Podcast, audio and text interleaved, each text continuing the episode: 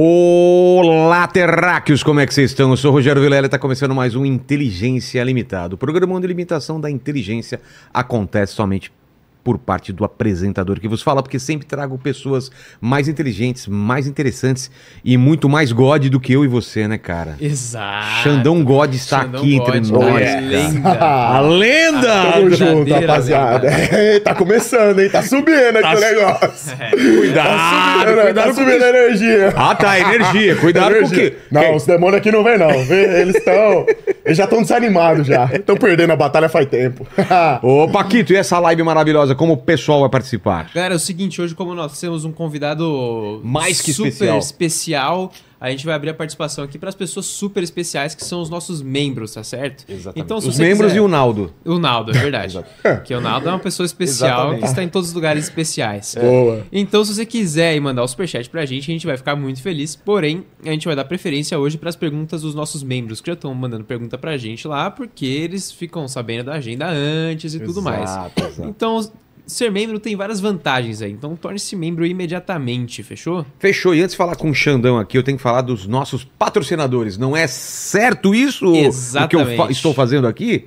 Tá certíssimo. Certíssimo? Tá Então vou falar da Bitrix. Bora. Olá, Terrac, você que é empresário e nos acompanha aqui, que eu sei que você acompanha. Procurando um sistema completo de CRM para te ajudar a gerenciar seus clientes e aumentar suas vendas? A Bitrix 24 não é apenas um simples CRM onde você guarda informações importantes sobre seus clientes e negócios. É um programa completo integrado com mais de 35 ferramentas de forma nativa para prospecção e fidelização de clientes, automação de processos de venda e análise de resultados, sejam resultados de campanhas de marketing ou de vendas, usando o CRM da- do Bitrix 24, né, né, Paquito? Você tem a possibilidade de lançar campanhas de marketing, não é isso? Isso aí, você pode lançar campanhas de marketing, pode acompanhar vendas, negociações da sua empresa, falar com qualquer funcionário e automatizar a sua empresa Tá por dentro também. de qualquer forma. E a Bitrix é top, É, velho. tudo que a sua empresa vende é com a Bitrix 24. E se você é um empresário com pouco tempo para gerenciar toda essa estrutura na sua empresa, o Bitrix 24 oferece um aplicativo móvel fantástico para gerenciar seus clientes através do telefone na palma de sua mão. O software é sediado em Alexandria, Virgínia, nos States e possui um plano gratuito que permite usuários ilimitados e quatro categorias de planos comerciais com opções variadas para qualquer tamanho de negócio, além de duas versões de hospedagem em nuvem e on-premise. Falei certo? On-premise. Falou, você tá bom, hein, cara? Tem QR Code na tela? Tem QR Code na tela e tem link na descrição. Fechou então. E vamos falar do segundo patrocinador da gente também. Bora. Que vai ter presente pro Xandão aqui. Uou. Pode ser? Insider, que tá aqui com a gente. Caraca, já isso Sempre. É... Troca aí a tela pra nós, Paquito, que eu vou falar da Insider agora. O convidado de hoje é grandão, vocês estão ligados, porque já viram aí no título, né? Com certeza ele sua bastante na academia. E nossa parceirona Insider é perfeita pra esses momentos. Eu estou usando a Tech T-shirt da Insider. Hoje é uma cor nova, olha aqui, ó, Paquito. Uma cor que eu Bonitona, nunca hein, usei. cara? hein? Mostarda. Mostarda. Eu diria que é um amarelo siciliano. Que isso. E acabei de inventar agora. Não, inventei. Essas cores que você vai comprar cor de tinta é sempre assim: amarelo siciliano. É, cara, tem azul petróleo, É. né? Uns negócios assim, cara. Verde esperança, verde É. mundial do Palmeiras, sei lá, tem um monte de coisa.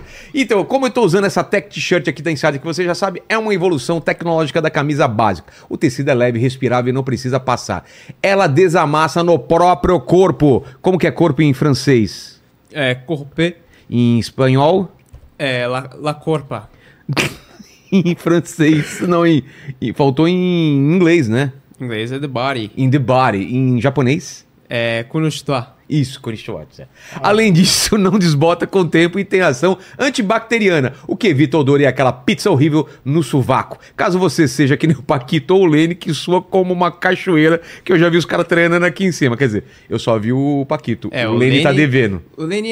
Ele, chega lá, diz ele que- olha... Que, treina de madrugada. Que vem Ah, no horário que treinar. ninguém vê, né? Hum, tá bom, Aí é tá bom. fácil, né? Estamos vendo a musculatura, a musculatura dele é, é. desenvolvendo, né? Vendo, Outro sim. produto muito da hora, né, Paquito, que você encontra no site da Insider é a cueca que eu uso sempre, estou usando agora, que eu adoro, porque ela não é daquelas que enrola e nem deixa desconfortável na virilha, você tá ligado, né, Paquito? É, cueca é top, velho. É. E a Insider tem presente pra você também, jovem terráqueo. É só acessar o site deles usando o QR Code na tela ou o link na descrição, colocar o cupom colocar o cupom da gente, que é o mesmo, né? Inteligência É mesmo, 12. Né? exato. E ganhar 12% em todo o site. Faça como milhares de clientes satisfeitos e mude seu guarda-roupa com produtos Insider. As infos todas estão aqui na descrição, correto? Exatamente. Tem o link na descrição, tem o, o cupom aí e tem o QR Code na tela com o cupom também pra vocês não esquecerem de pegar seu descontão lá, hein? E tem presente aqui, olha tem aqui, ó. presente, pro Presente da Xandão. Insider pro Xandão. não sei se vai Caraca, servir. Muito Mandaram no obrigado. tamanho certo? Vixe. Cara, Tamanho, Tamanho- extra, tamanho extra- God? Tamanho God monstro. Tamanho God? É eu também gente tenho um presente pra você. Ah, um presente Olha que inútil. maravilha. Inútil, ó. Que que é Uma isso? carteira de motorista vencida do Super Xandão, da época que eu era beta, que eu não exalava toda essa energia Olha, aí, ó. não sei se pode mostrar o número aqui, né? Mas você poder aqui. pegar o seu carro e dirigir. É, não, o CPF é bom não mostrar porque eu já fiz essa besteira uma vez e me lasquei por causa disso, viu? Eu Ah, eu, eu coloquei o dedo em cima. Essa daí é só essa entrar, você dirige, né? Dirijo. É só entrar no carro, mostrar ela, Vou usar. você então, vai assim, pra qualquer lugar. Guarda parou. Nenhum demônio te amaldiçoará. Guarda parou, dou essa carteirada, carteirada do Super nele, Chantão. Essa é pra entrar nos reinos dos céus. Total, Dale. total. Tamo Obrigado junto. demais pela Obrigado você, presença. viu? cara. Adorei, cara. Xander, você tá falou que tá, tá indo pouco nos programas, você tá trabalhando Vixe, pra caramba, Maria. é isso? Puta merda, Qual que é a tua rotina, cara? Você falou que live de 8, 9 horas, quem que é? Você Faço. pensa que é o Pirula, cara? Puta que pariu. tô, tô me inspirando nos caras, velho. Tô- Pô, os caras estão lá descendo a lenha, eu tenho que fazer isso aí também, né? Mas não é, Vilela. É que assim, cara, de uns tempos pra cá, meu trabalho ele mudou muito. Eu tive diversas mudanças na maneira de fazer live e nas plataformas também que eu fiz live, né? Então eu comecei lá na Twitch, onde eu tive o boom lá, estourei tudo. O pessoal começou a conhecer. Automaticamente o canal do YouTube cresceu muito também. Só que o que, que aconteceu? Durante a trajetória, a maneira que eu fazia live na Twitch, que me fez ser reconhecido, também foi meio que um tiro no meu próprio pé. Porque acabava que eu quebrava uma série de regras da plataforma. Que supostamente não podiam ser quebradas, né? Eu falo supostamente porque outras pessoas faziam as mesmas coisas que eu, só que eu acabei sendo prejudicado de diversas maneiras. Fui banido muitas vezes. Ah, é? E aí o que, que aconteceu? Eu tô contando isso pra entender o contexto do porquê que hoje eu tô fazendo mais live. Aconteceu que eu tomei uma série de banimentos na Twitch e depois eu tive que migrar pro YouTube. Quando eu fiz essa migração de transmitir ao vivo pro YouTube, eu percebi que lá no YouTube, como não era o foco principal da plataforma, até hoje não é o foco principal do YouTube, assim, fazer live, assim, de jogos, simultâneo, assim, não é muita gente que faz isso, né? Não, eu achei Não. que tinha um nicho grande lá. Não, do que eu vejo, não. De É. jogo assim, fazendo live na pegada que eu faço, não. A maior parte dos streamers, essa molecada adolescente, tá na que envolve Twitch. o meu público, é Twitch. Eles estão lá pra aquele lado. E aí eu fui pro YouTube, e como era um lugar onde eu não estava habituado a fazer live, né? Eu fui entendendo como que funcionava, né? A questão do engajamento, como que eu tinha que. O que, que eu podia fazer, o que, que eu não podia fazer, né? E daí eu percebi que quanto mais horas por dia eu fazia de live lá, ia melhorando cada vez mais o meu canal, né? E, e como eu não podia mais streamar na Twitch, e o meu foco ia ser no YouTube, eu ia ter que apertar o negócio mesmo, sabe? E fazer o máximo de horas de live por dia que eu conseguisse fazer. Aí acabou que recentemente eu fui desbanido da Twitch também. Eu consegui depois de dois anos seguidos que eu tava banido. Que fui banido de uma maneira. Por quê, cara? Fui banido de uma maneira injusta. Na época aconteceu que eu havia sido contratado pela Buia para fazer lives lá para eles, né? Então eu fechei um contrato de um ano com eles. Eu tinha acabado de ser banido da Twitch, aí eu retornei pra Twitch, e nisso que eu retornei, a Buia apareceu e me ofereceu o contrato, né? Achei o contrato interessante, ia ser bom por um ano, né? Um período bom de tempo. Então fui pra lá.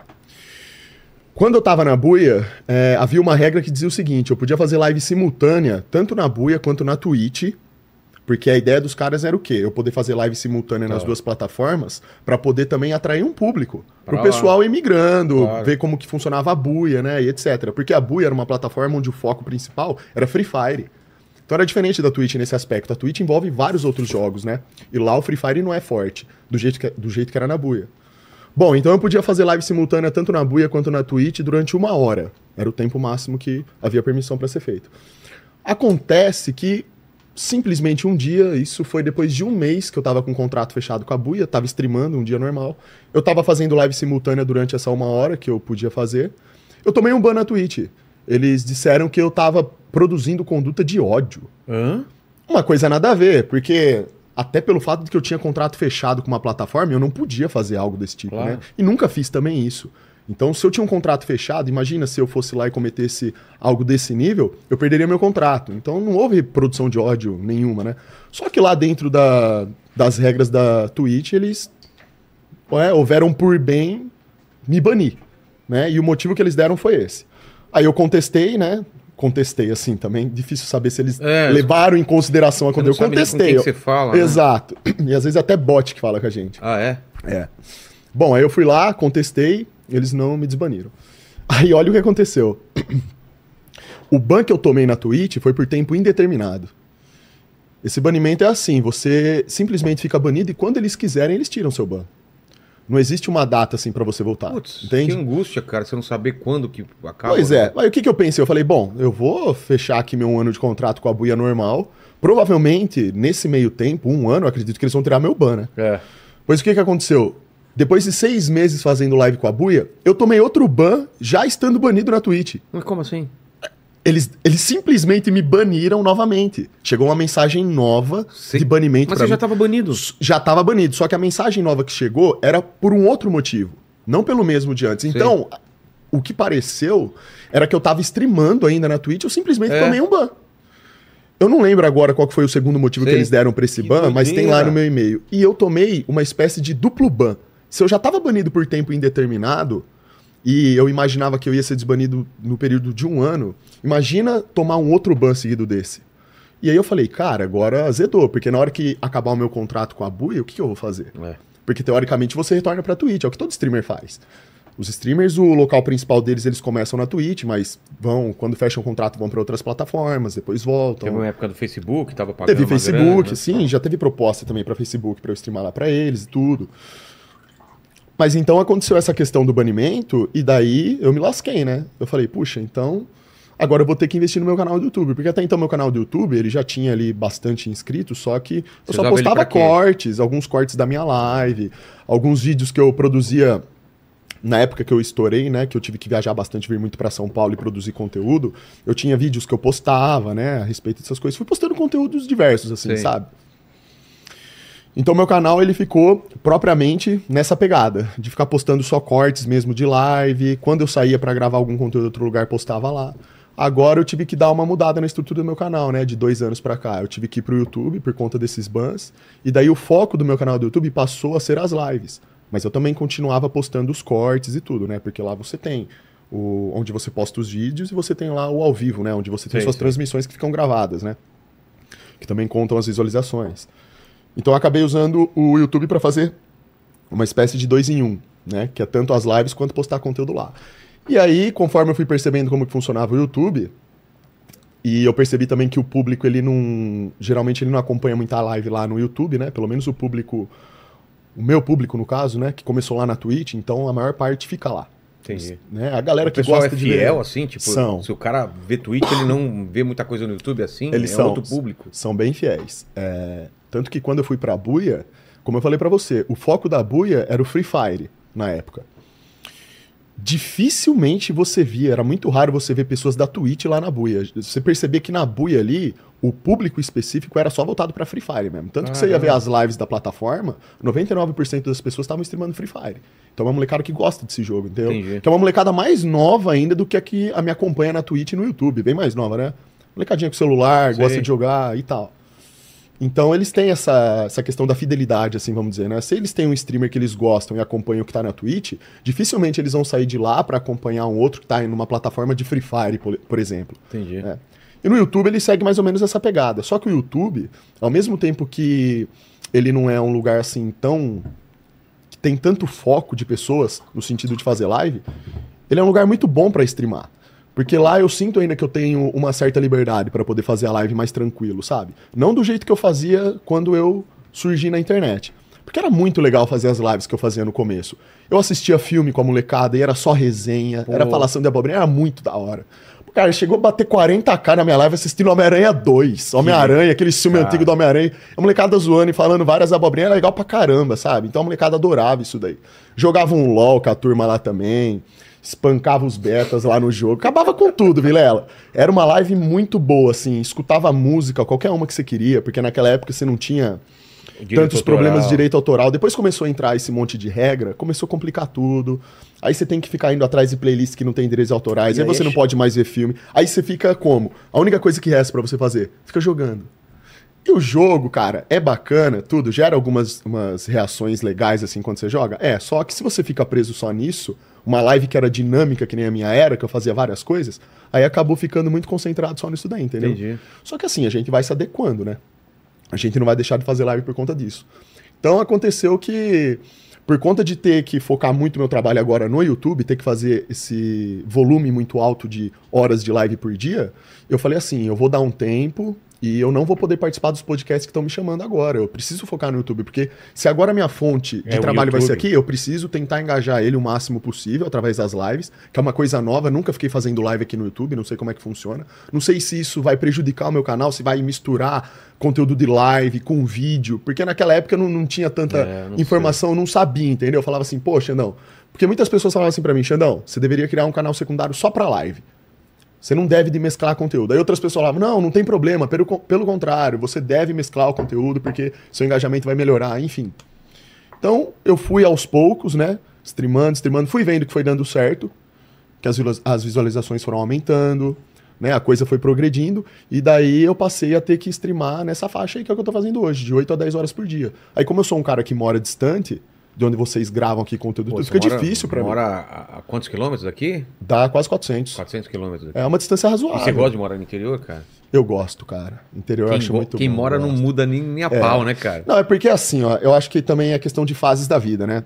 Eu gosto muito do interior, mas eu entendo as vantagens também que a cidade grande tem que ela pode fornecer. Só que pro mundo, do jeito que ele tá atualmente, eu vejo o interior, se eu colocar numa balança, eu vejo muito mais vantagens do morar no Qualidade de interior. vida, segurança. Qualidade de vida, até o ar que você respira, a água que você É. toma, tudo. Pra tomar um banho, as coisas mais simples da vida lá são muito melhores, é com mais qualidade. Só que um cara da minha idade, agora, trabalhando com internet, né? A gente gosta de sair, eu com a minha namorada, a gente gosta muito de sair.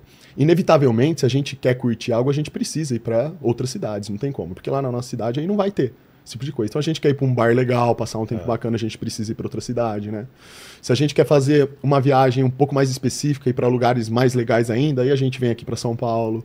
Tô aproveitando agora que é feriado, né? A gente tá aproveitando para passear um pouco também, que a gente não tem tempo para fazer isso. Ela fica presa no trabalho dela, eu fico nas lives e geralmente são nos feriados que a gente consegue sair um pouco para fazer alguma coisa. Você se sente meio escravo do, do algoritmo, cara? Eu ah, com às vezes, certeza, cara. cara, com certeza. Quando você não tá, faz... você não tá trabalhando, você tá se sentindo culpado e não era pra se sentir assim, né? Então, é aí que tá o problema. Só que assim, ao mesmo tempo também, uma coisa que me conforta é saber que eu posso não estar fazendo live, mas pelo menos tem pessoas que estão acessando o canal. É, teu- Porque o meu canal, arquivo, né? graças a Deus, ele tá crescendo. Ele vai crescendo bem, né? Pra você ter uma ideia, desde que eu comecei a fazer live no YouTube, quando eu tive que migrar para o YouTube, eu tava com 576 mil inscritos. Hoje eu tô com 876. Então, assim, de lá para cá o canal cresceu muito bem.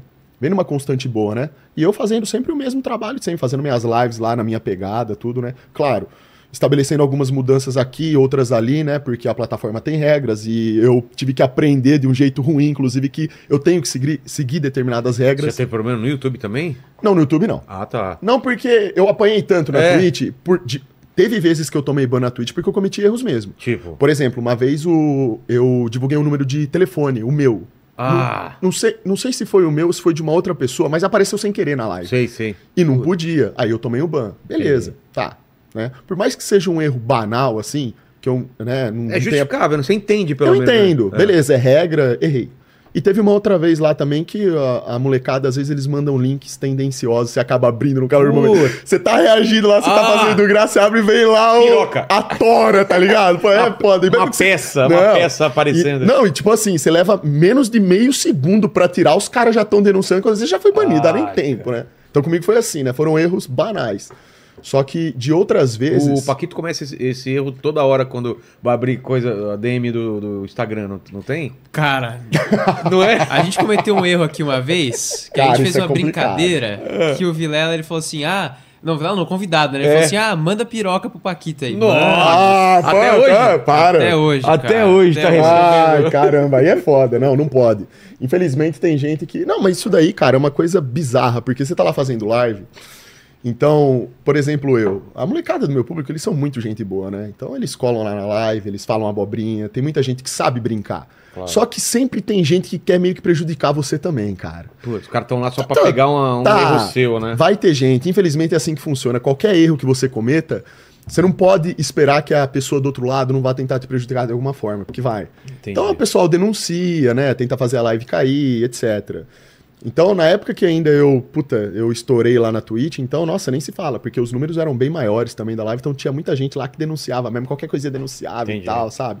Mas são problemas que a gente tem que eventualmente enfrentar aí, né, no mundo das lives. Faz parte.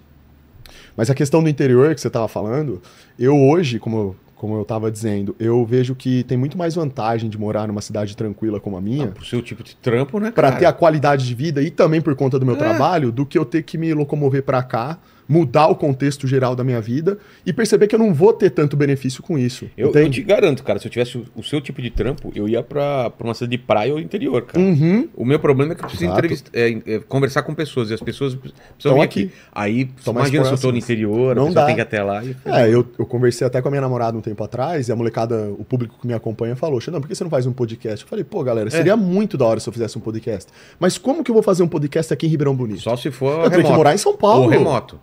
É, mas aí também não, Não, é. é chato, não, eu gostaria de ser esse, tipo isso aqui, ó, entendeu? Porque é uma coisa legal pra caramba fazer podcast, eu acho muito da hora. Tanto que acompanho, né? Mas eu acompanho poucos, mas eu vou nos que tem qualidade, que é o seu, Pô, a gente alguns tava falando lá. que você assistiu o- Sempre o, vejo. debate do criacionista Ô, puta debate da hora. Eu Foi tava legal, esperando, né, tava cara? ansioso. Porque... Você e a torcida do Corinthians, Pô, né? Tá todo mundo. Isso aí pra mim é um negócio legal, cara. Porra, sabe? Não é essa cara. coisa de gado aí. Esse negócio que a nego perde tempo aí, tudo ansiosinho por causa de é futebol, essas coisas. Comigo não, eu quero informação bacana. Também, cara. Sabe por quê? Porque isso daí é informação que muda a vida da pessoa. Total. O cara muda assiste uma que a gente fez. Um muçulmano, um, um crente e, e um... Esse eu não cheguei a assistir. E um judeu, cara. Eu não sabia. Mano, Esse eu não cheguei a assistir, eu vou Foi assistir. semana passada, eu acho, retrasado. Foi bom pra caramba, Porque cara. o que eu faço? Eu não tenho tempo pra ver numa pancada só esses podcasts, porque eles estão até demorando bastante tempo, né? É. Isso É. que é legal. Eu gosto, eu É porque particularmente aí eu você gosto. vê como se fosse uma temporada de uma série. Você vai Exato. assistindo em capítulos, né? Aí o que, que eu faço? Na hora que eu vou treinar, você tinha perguntado como que era a minha rotina, Sei. né? Na hora que eu vou treinar, que é o tempo livre, assim, que eu tenho, que eu dou uma esparecida. Todo dia você treina? Vou cuidar de mim, todo dia. Eu deixo lá rolando um podcast, eu deixo rolando um vídeo informativo, enquanto eu tô Entendi. fazendo meu cardio, fazendo meu treino, eu vou escutando, vou vendo o seu podcast, entendeu? Então são nesses momentos que eu vou vendo. Entendi. E a minha rotina, ela funciona assim. Eu acordo, eu faço o meu cardio em jejum na esteira, faço 45 minutos. Em dias que eu tô mais cansado, eu dou uma reduzida, faço meia hora, mas eu sempre faço. Porque o cardio em jejum, ele me ajuda a ter ânimo pra começar o dia. Eu já Jejum? começo acertando. É, a questão não é o jejum, é- Ah, é esse em indiferente. jejum desconsidera. Tá, mas o lance é fazer antes de qualquer coisa. Exato. Porque Você- o seu cérebro. onde? Ele... Oi? Você tem na sua, na sua casa ou tem um Não, lugar? eu tenho uma academia. Perto? Quer dizer, eu tenho não. A academia, ela é de um colega meu, Tá. o Lucão do Café, que o pessoal Boa. já conhece. E lá, aqueles aparelhos que estão lá são da família dele, porque antigamente eles tinham uma academia, só que depois que fechou, eles reservaram um espaço que só a família deles treina. Ah, e os legal. amigos, né? Pô, Então pra mim é bom, porque eu prefiro. Eu gosto de treinar sozinho. Eu também não gosto daquele clima de academia. não gosto, eu já não tenho hoje, eu não teria paciência pra ir. Eu sempre treinei em academia Eu convencional, também, porque treinava antes, porque eu mas- só ia pra treinar, focar no meu treino e ir embora, entendeu? É. Só que é, por coisas minhas, próprias minhas, mesmo, eu prefiro estar no ambiente sozinho assim, sabe? E quando a minha namorada vai comigo, e aí a gente treina junto. Então a minha rotina ela funciona dessa forma, eu já acordo Treina? fazendo, já faço o meu cardio, que é justamente já pra dar um gatilho Acorda mental. mais ou menos. Eu acordo por volta das 7 da manhã Tá. por aí. Vou dormir na faixa de umas 11 horas, mais ou menos, né? Eu vou chegar lá, que você vai entender. Então eu acordo 7 horas da manhã, aí eu faço meu cardio em jejum de 45 minutos. Tomo lá um copão de água com limão em jejum, que é bom também pra saúde aí. Vitamina É. C, é uma bomba de vitamina C aí. É bom, cara. Pô. Se você água com limão é, é braba. Aumenta muito a imunidade. E aí eu termino de fazer a minha esteira, aí eu vou tomar um banho, faço a minha primeira refeição, meu café da manhã. Café da manhã de campeão, né? Ovo, whey protein, aveia, essa parada, fruta, coisa que eu gosto de comer, né? São coisas leves, proteína de qualidade boa. Então perceba que eu já começo meu dia já dando nessa dentro dessa mentalidade, dentro desse contexto, né? Entendi. Cardio, alimentação boa, e aí eu vou pra live. E aí eu regaço. Tomo os meus manipulados, né? Que também fazem bem, vitamina, multivitamínico. Tem um manipulado que ajuda no- na questão do foco. Isso tudo é muito bom pra mim, sabe? Como eu fico várias horas seguidas lá na live, isso tudo me ajuda muito. Então eu mando pra baixo os manipulados e vou pra live. E daí dá-lhe. Aí eu faço live até é, 4 e meia, 5 da tarde. Quando chega esse horário, eu sinto que o meu rendimento dentro da live, ele começa a dar uma quebrada, porque daí eu já fico cansado. Nesse ponto aí, como eu começo a fazer live umas 8 e meia da manhã e vou até umas 4 e meia, 5 da tarde, Quando chega às 5 da tarde, eu já fiz ali uma média de 7 horas e meia, 8 horas de live. O que, que eu faço? Eu vou pra academia. Vou pra academia e assim que eu volto da academia, eu faço mais duas, três horas de live. Então vai totalizar aí, tipo, 10 horas, 11 horas de live. E daí eu vou descansar. Então, mas você faz 10 horas de live e é de boa, assim? Ou você fala, cara, eu tenho que fazer? Ou, ou é um tempo que você. É que assim, eu sou um cara, eu sou, eu sou disciplinado assim, Vilela. Eu se eu tô trabalhando com isso, eu quero dar o meu melhor. Se eu quero fazer o meu canal crescer de verdade no YouTube, eu preciso exercer esforço em cima disso. Não é porque eu tô trabalhando com a internet, que eu posso fazer live na hora que eu quero, Entendi. que eu poderia, teoricamente, fazer a coisa de uma maneira avulsa. Por exemplo, eu poderia ligar minha live qualquer hora do dia, fazer live durante um tempo menor, se eu quisesse. Só que não, eu gosto de ter uma rotina e saber que eu vou cumprir um horário. Então, colocando na minha cabeça que eu vou streamar numa faixa de 8 a 10 horas por dia, eu sei mais ou menos o tanto de visualizações que eu vou fazer com isso. Eu sei já que o público gosta, porque o público que está lá acompanhando a live já está engajado com essa live, então eles gostam de lives mais longas. Automaticamente eu sei que o YouTube ele vai me recompensar mais. Então eu exerço disciplina dentro do meu trabalho para isso, sabe? Eu gosto de manter as coisas bem alinhadas, saber exatamente o que eu estou fazendo e o que, que eu estou conseguindo com aquilo. E o YouTube, como a gente estava falando anteriormente, eu percebi que o YouTube ele meio que gosta disso. Ele gosta que você fique ali numa certa frequência fazendo sempre as É. mesmas coisas e postando aquele conteúdo, entende? Então eu falei, poxa, eu não posso ficar dando brecha, porque na Twitch era diferente, ô Vilela. Na Twitch, como o público Só, lá. só pedir pra desligar um pouquinho o ar é que tá geladão aí. Valeu, Paquito. Aí, valeu.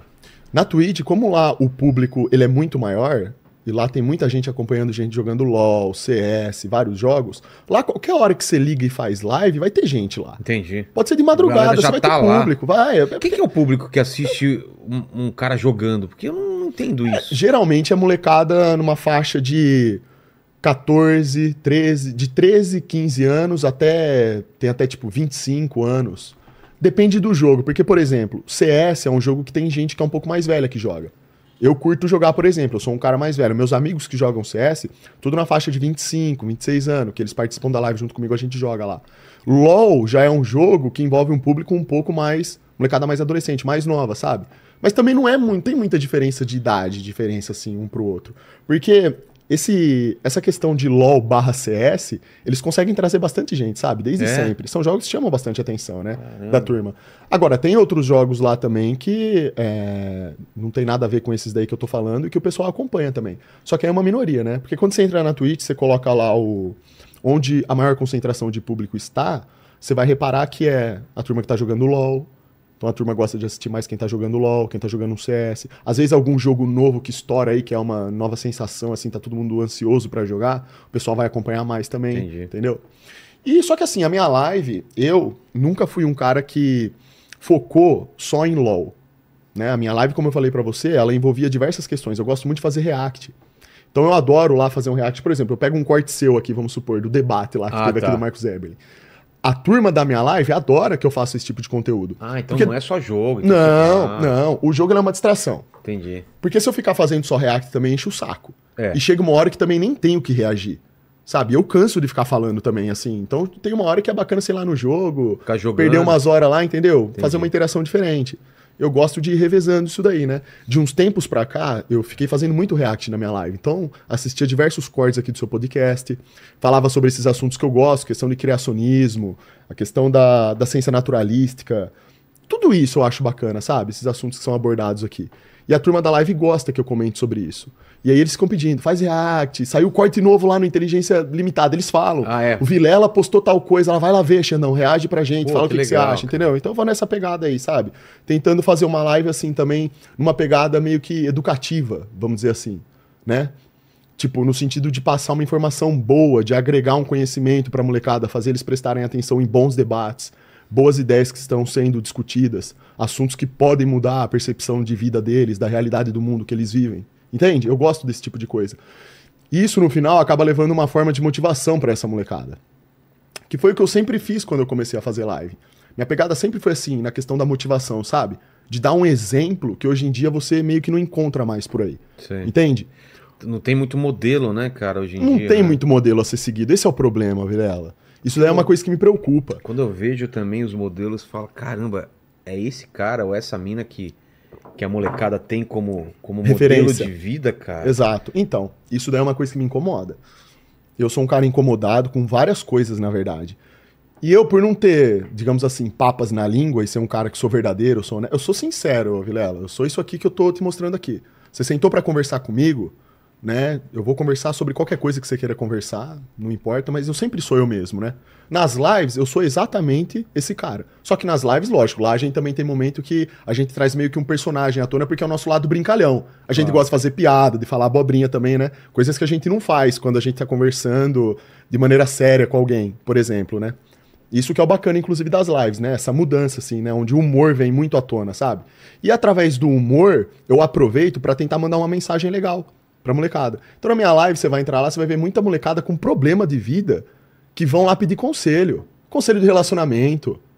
Várias coisas, Vilela. Você fica impressionado. Você, Você fala vê? assim, cara, como pode? Os caras não têm um diálogo desse em casa. né, cara? Exato, exatamente. Eu fico pensando, como pode? Parece que o, o menino, a menina é largada. Parece que não tem pai mas e mãe. É, mas a maioria é largada. Porque eles né? cometem erros banais na vida deles, seja com relacionamento, seja relacionado ao trabalho, qualquer coisa do tipo, coisas que uma pessoa, quando ela tá lúcida, ela para pra pensar, ela não comete esses erros, sabe? Então a turma fica lá conversando comigo sobre isso, sabe? Aparece muita gente assim lá. E também aparece a molecada que vai lá só pra avacalhar, né? Que Ah, fica claro. mandando os donate idiota lá, sabe? E é legal porque deixa a live até assim, todo mundo dá risada, sabe? É, donate do quê? É, xingando, falando, tipo, sei lá, qualquer tipo de abobrinha, sabe? Sei. Usando palavrão lá, falando umas, umas groselhas dessa, né? Só que daí acaba que a molecada que tá vendo a live gosta, todo mundo dá risada, sabe? Porque sai naquela voz do Google lá, né? A voz robotizada, fica engraçado. Às vezes eu tô lá no meio, eu tô reagindo aqui a um corte seu, de um debate interessante, sabe? Então a gente tá falando, tava lá sobre criacionismo, por exemplo, né? Aí chega um ateu de merda, tá puto. Porque eu tô falando que a Bíblia tem razão, por exemplo. Eu tô lá falando da Bíblia, por exemplo. O cara chega lá e manda um donate xingando. Tipo- falando que é tudo fraude. Deus é fraude. Vocês vão tudo pro inferno. Tipo, Ué, o cara é ateu, mas fala é vai pro inferno e fala que Deus é uma fraude. Sabe umas paradas que não faz sentido? E chega lá esses Fala, caras. O Paquito quer falar. E o que, que é Não, e Paquito? tem aquele famoso que o cara dá um sub ou um donate e manda Isso. 9, 99, Isso, esse é de monte. 999. Ah, pra ficar lendo? Porque a voz do Google fica lendo. E é muito Não. engraçado falando 9. Agora esses filhos da mãe, eles estão com uma, com uma mania na minha live que eles ficam mandando. Em vez de mandar 999, 999, eles mandam assim: saia do zap.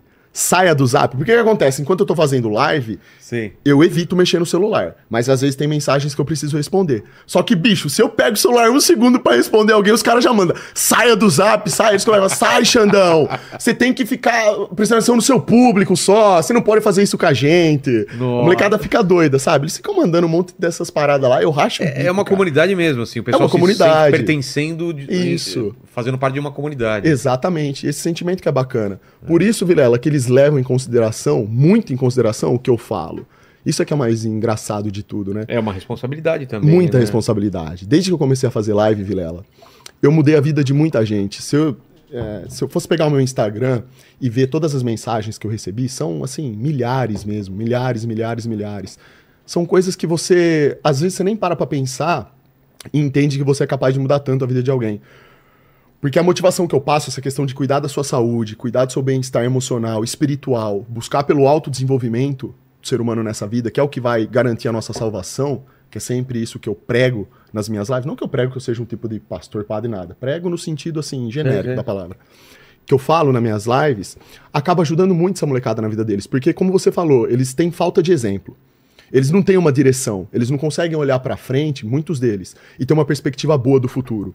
E aí acabam que eles caem, acabam cometendo aí os pecados atrelados à carne aí do ser humano e acabam prejudicando a vida deles. Só que o problema é que muitos deles não percebem que isso está acontecendo. É uma coisa que age de maneira silenciosa na nossa vida. Quando eu cometo um erro, por menor que seja hoje, e eu não percebo, pode ter certeza, amanhã eu vou errar de novo. E aos poucos esse erro ele vai virando uma bola de neve. Aquilo vai trazendo uma energia ruim para minha vida. E quando explode essa bomba, chega o ponto do cara me mandar um donate desesperado por conta de um relacionamento dele que tá conturbado já faz muito tempo. E daí quando eu pergunto pra ele, falo, cara, me fala um pouco como foi a trajetória do seu relacionamento. Me fala um pouco dos detalhes. Quando ele fala os detalhes, tudo fica claro. Entendi. Só que é claro pra nós que tá vendo a situação de fora. Só que o cara que tava passando por aquilo durante aquele processo, ele não teve capacidade de enxergar. E por que que ele não teve capacidade de enxergar? Porque faltou a comunicação, faltou o ensinamento. que tem que vir antes da atitude. Primeiro a gente ensina. Primeiro a gente pensa no que deve ser feito de maneira correta. Depois a gente passa a vivenciar coisas para tomar as melhores decisões. É. Certo? Então o que eu percebo hoje em dia é que através dessa pegada motivacional que eu sempre trouxe na minha live, do cara se cuidar, ter postura, ter boa índole, cultivar bons valores, adquirir preparo, ser um cara assim, interessado em assuntos como o que você comenta aqui no seu podcast, por exemplo. Porque eu garanto pra eles, eu falo, gente, vocês precisam buscar por, por assuntos interessantes. Parem um pouco de ficar atrás do que o gado fica.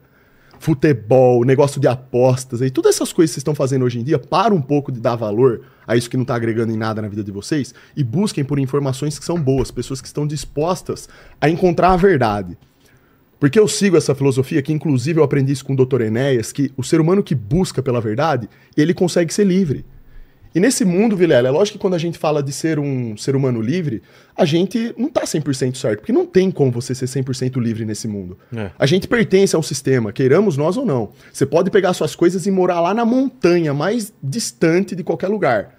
Você pode ver sua vida lá tudo. É, a gente ainda- não é 100% livre nunca, né? não tem como, não tem como. Desde certo? quando a gente acorda, a gente tá sendo influenciado por uma porrada de coisas. Exatamente. E isso daí que me preocupa. Porque se a influência é ruim e ela acaba mudando a forma da pessoa é, tomar as suas decisões no cotidiano da sua vida, isso daí acaba prejudicando a gente a médio e a longo prazo, porque enfraquece a sociedade, Com né? certeza. E hoje em dia, o que, que a gente está vivenciando? Uma sociedade de molecada que tá fraca. É. Eles estão plenamente enfraquecidos, cara.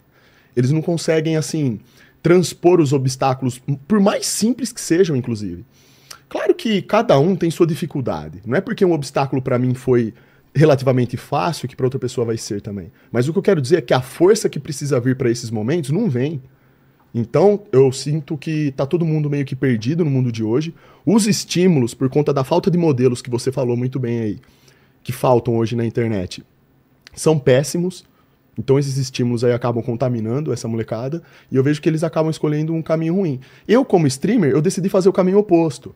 Né? Então, assim, eu, por excelência, eu sou esse tipo de cara. Eu gosto de trazer, de buscar o melhor na outra pessoa. Fazer com que ela saia da fraude, de qualquer tipo de fraude que esteja contaminando a cabeça dela. E fazer com que ela consiga ser mais próspera, trilhar por um bom caminho. Entende? E é esse tipo de mensagem que eu passo na minha live que, por algum motivo, acaba tocando na alma da pessoa e traz a mudança. Então eu vejo comentários, puxa vida, muitos. Assim, Xandão, você me tirou da depressão, você salvou minha Poxa. vida. Eu queria me matar. Eu tava já num ponto que o meu relacionamento tava uma porcaria, eu não sabia o que fazer. Você conseguiu salvar o meu relacionamento. Eu comecei a fazer. Olha que coisa, tipo, eu acho até esquisito falar isso, porque parece que eu sou um cara que, nossa, eu não sou especial, Vilela. Eu sou só um cara que busca falar o que é certo e fazer a coisa certa no mundo, cara. A única preocupação minha é essa. Quando eu falo isso pra pessoa e ela entende e ela vai lá e faz, ela percebe que a mudança vem. E daí ela vira pra mim e fala: Xandão, você é um cara de Deus, eu comecei a fazer as coisas que você falou na sua live e minha vida mudou. E isso é muito gratificante pra mim. Só que ao mesmo tempo, eu também acho ruim porque parece que me coloca num pedestal onde eu sou um cara assim, nossa, o Xandão ele, ele sabe solucionar os problemas da vida. Eu não sei. Eu sou, eu apenas sou. E isso me preocupa porque se dentro do mundo dos streamers eu sou talvez o único que fale as coisas que eu falo, o que, que a gente vai esperar do resto então? É. Então pra onde que tá caminhando todo o resto, entende? Então, nas minhas lives, eu sempre busco trazer o lado estriônico meu, que eu sempre fui um cara brincalhão, desde a época da escola, hiperativo pra caramba, falava pra caramba, fiz tudo quanto é tipo de abobrinha na escola, sabe? Era bagunceiro, mas sempre respeitando o professor, não é essa bagunça de hoje em dia. Que aluno bate em professor, xinga professor, não. Daí Aquela não. época era totalmente diferente. A gente fazia bagunça, a gente tacava um apagador, sei lá, um giz, alguma coisa na cabeça de alguém, você sabia que tava errado, velho. É. Você ia pra diretoria, pô, você ia ficar discutindo nada. Então você era estompado lá pelo diretor, ele xingava, dava uma advertência, pô, você voltava lá, né? Mas é coisa de moleque, sabe? Coisa tonta, de gente, né, imatura, que brinca, fica fazendo esse tipo de coisa na escola. Então sempre fui um cara assim que ti- tive esse lado estriônico meu. Trazer humor à tona, sabe? Porque é legal você criar um ambiente descontraído, né? Nas pessoas fazerem elas darem risada e tudo mais. E trazendo isso pra live e alicerçado a isso, eu consegui transmitir uma mensagem positiva. Porque se você fica um cara lá que simplesmente é, faz um mesmo discurso, né? De apenas um jeito, e você não consegue ter nada que, de certa forma, cative a outra pessoa, muitas pessoas são cativadas pelo humor, É. Porque é muito bacana essa dinâmica. A pessoa chega na minha live, ela vê muito humor, ela vê muita falação de abobrinha, só que no meio disso vem uma mensagem que muda a vida dela. Sabe? São coisas assim, tipo, é, é até meio difícil de explicar. É, porque Mas o é a- é uma porta de entrada. O cara entra pra se divertir. Exato. E aí, de repente, fica. E fica- sai com a vida dele melhor, É. sai com uma visão melhor, sabe? Eu acho isso uma coisa muito legal, muito mesmo. E eu, por algum motivo, né, que é intrínseco à minha própria personalidade, eu consigo fazer isso. Minha live é isso, sabe? Agora, também trouxe muitos problemas pra mim isso daí. Isso aí não é só um mar de flor aqui, não é como se eu fosse um cara que é tudo mar de flor. O que que te trouxe? Não, porque a partir do momento, Vilela, que você trabalha com a internet, isso já é um problema. Porque hoje em dia você tem que tomar muito cuidado com o que você fala. Tudo o que você fala, sendo certo ou sendo errado, pode ser utilizado contra você. Pode e vai. Vai. Internet é isso. É. Se você está começando a trabalhar com a internet hoje em dia, você é um cara que expressa a sua opinião. E mesmo que você seja um cara que tenha algum medo de expressar aquilo que você pensa, mas só de você ser um cara comunicativo que tá falando coisas para outras pessoas escutarem, pode ter certeza que uma hora ou outra você pode ser alvo de Com alguma certeza. coisa. Isso aí é inevitável. Só que eu sou um cara que eu tenho opinião forte, certo? Eu defendo as minhas teses e eu passo isso para as pessoas. Só que eu também sou um cara justo, porque se eu vejo que eu tô errado em alguma coisa, imediatamente eu recuo. Eu sou assim. Enquanto eu vejo que eu tô no caminho certo, eu falo sobre aquilo, com veemência, com vontade, porque eu sei que aquilo dá certo. Agora, se de repente eu também cometo um erro, eu sou o primeiro a falar, errei nisso daqui, vou voltar e não vou mais cometer esse erro. Né? Eu busco levar minha vida dessa forma. Por ser um cara desse jeito e constantemente fazer reacts né, sobre assuntos que são polêmicos, que mexem com a cabeça das pessoas, porque hoje em dia as pessoas elas vivem dentro da própria bolha delas, né? A gente tá, a gente vive numa sociedade, só que de sociedade não tem nada, porque tá cada um no seu canto, dentro da sua bolha, e todo mundo briga, todo mundo dá palpite, todo mundo discute, mas ninguém quer se juntar e discutir o que deveria ser discutido, trazendo a verdade à tona, né? Então é muita crítica, muita falação e nenhum avanço que eu vejo assim, né? Então, a partir do momento que eu sou um cara que eu expresso essas opiniões sobre assuntos que são polêmicos, automaticamente também eu atraio pessoas que não gostam de mim. Elas vão, podem falar qualquer tipo de coisa, né? Pode chamar de maluco, pode chamar de esquizofrênico, pode falar qualquer coisa dessa forma, sabe? Usar termos pejorativos, né? Eu, graças a Deus, a maior parte, né? Se você for lá no meu canal e você for ver os comentários, a maior parte das pessoas, elas gostam do que eu falo. Porque, assim, realmente, eu, eu realmente, se eu tivesse do outro lado, se eu não fosse eu, fosse outra pessoa me assistindo, eu também não veria motivos pra não gostar de uma pessoa assim. Porque, Vilela, não importa se a pessoa, assim, não importa se ela é boa ou má. O que importa é a pessoa ser o que ela é. Em primeiro lugar, você tem que ser o que você é. Tá. Você tem que buscar pela mudança, sempre, evoluir na vida. Tem pessoas que estão mais próximas do mal, mas tem pessoas que estão mais próximas do bem. E tem pessoas que vivem no meio termo. Se todos nós buscássemos sermos melhores, a gente viveria num mundo melhor, certo? Com certeza. Mas pelo menos, se você está lidando com um indivíduo, mesmo que ele seja ruim, você sabe o que esperar dele, porque você sabe que ele é ruim. Então você tem um ponto de partida. Você sabe onde começar a trabalhar para melhorar isso. O problema é você lidar com gente que cada hora é de um jeito.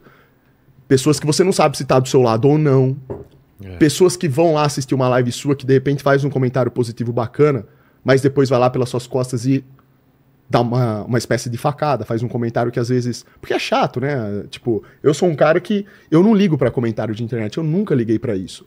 Graças a Deus eu tenho uma mentalidade forte e eu sei que o comentário da internet, muitas vezes, são comentários superficiais, são pessoas que não conhecem nada da minha vida e etc.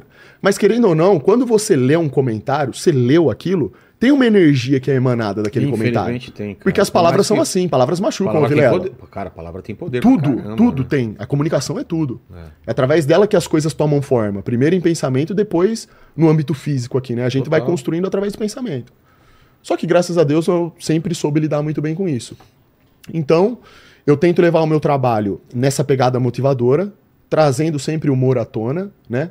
Uma live descontraída, né? Falando abobrinha, mas também nos momentos onde eh, surgem assuntos que são polêmicos, que eu, sei que, que eu sei que tem o poder de intervir diretamente bem na vida de uma pessoa, Por que, que você não vai falar, né? por que, que eu não vou falar, entende? Só que automaticamente também eu gero, é assim, Vilela, o mundo é assim, não, não existe esse negócio de, ah, eu sou o cara que faz todo mundo se sentir bem Não. e tudo é, é maravilhas, você pode ser o cara mais bem intencionado. Isso daí por si só já é um problema. Porque as pessoas que não são bem intencionadas, elas já estão contra você.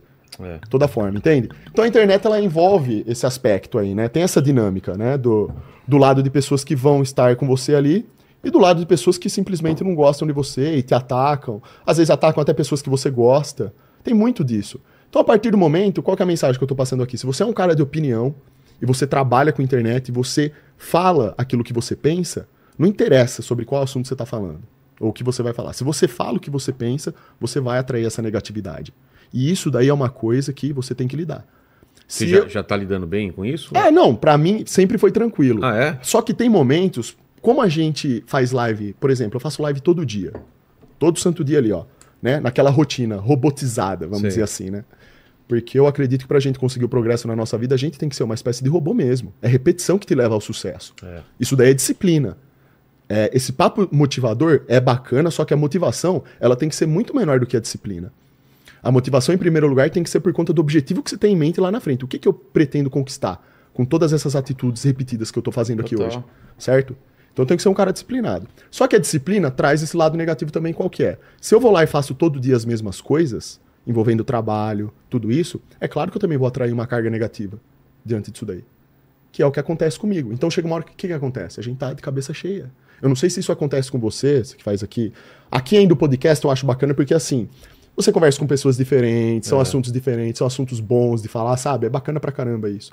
Então é uma descontração gostosa. Mas ao mesmo tempo, o que eu quero dizer é que todo trabalho te enche o saco uma hora. Ah, sim. Chega uma hora que você, aquilo lá, sabe? é- são Vira coisas. trabalho mesmo, né? É, são coisas simples que você já sabe que vão acontecer no seu ambiente de trabalho que te enche o saco. E aí tem dia que você não tá com tanta paciência pra isso.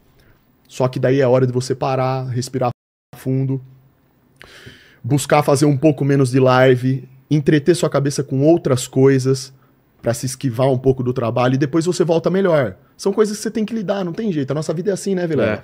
É, A gente tem que lidar com um problema, a gente tem que lidar, como eu falei na questão da internet, a gente lida com pessoas, a gente tem que saber lidar com isso daí, não tem jeito, né? Então, é, os nossos trabalhos aqui são diferentes, né? Eu não sei se você já chegou assim a receber, tipo, comentários negativos, assim, coisas que Claro. Te atrapalham muito, assim, que você acha que é um negócio imbecil que não tem fundamento nenhum, né? Todo dia. Então, isso a gente- Agora, eu, eu, acho que Paquito escreve a ma- a maioria deles, inclusive. aí é foda, aí é o um de infiltrado. con- é, um monte de conta Aí é o fantasma infiltrado. fica lá, Vilela, você. Ai, mas é, mas é isso, Vilela. Só que no final da- das contas, tudo isso vale a pena. Porque, como eu falei pra você, quando eu abro o meu Instagram, eu vejo a mensagem de um cara que foi tocado pelo que eu é, falei. já vale, já vale. O- Pô, Vilela, sabe? Eu acho bacana isso daí. Eu gosto disso de exemplo. O que eu sempre tive na minha família foi exemplo. Minha mãe e meu pai nunca precisaram falar um A pra mim, Vilela. A postura deles já me falava que eu tava errado. Eu era um moleque arteiro? Era. Eu ia lá fazer uma bagunça, por exemplo, coisas da infância, né, que a gente faz.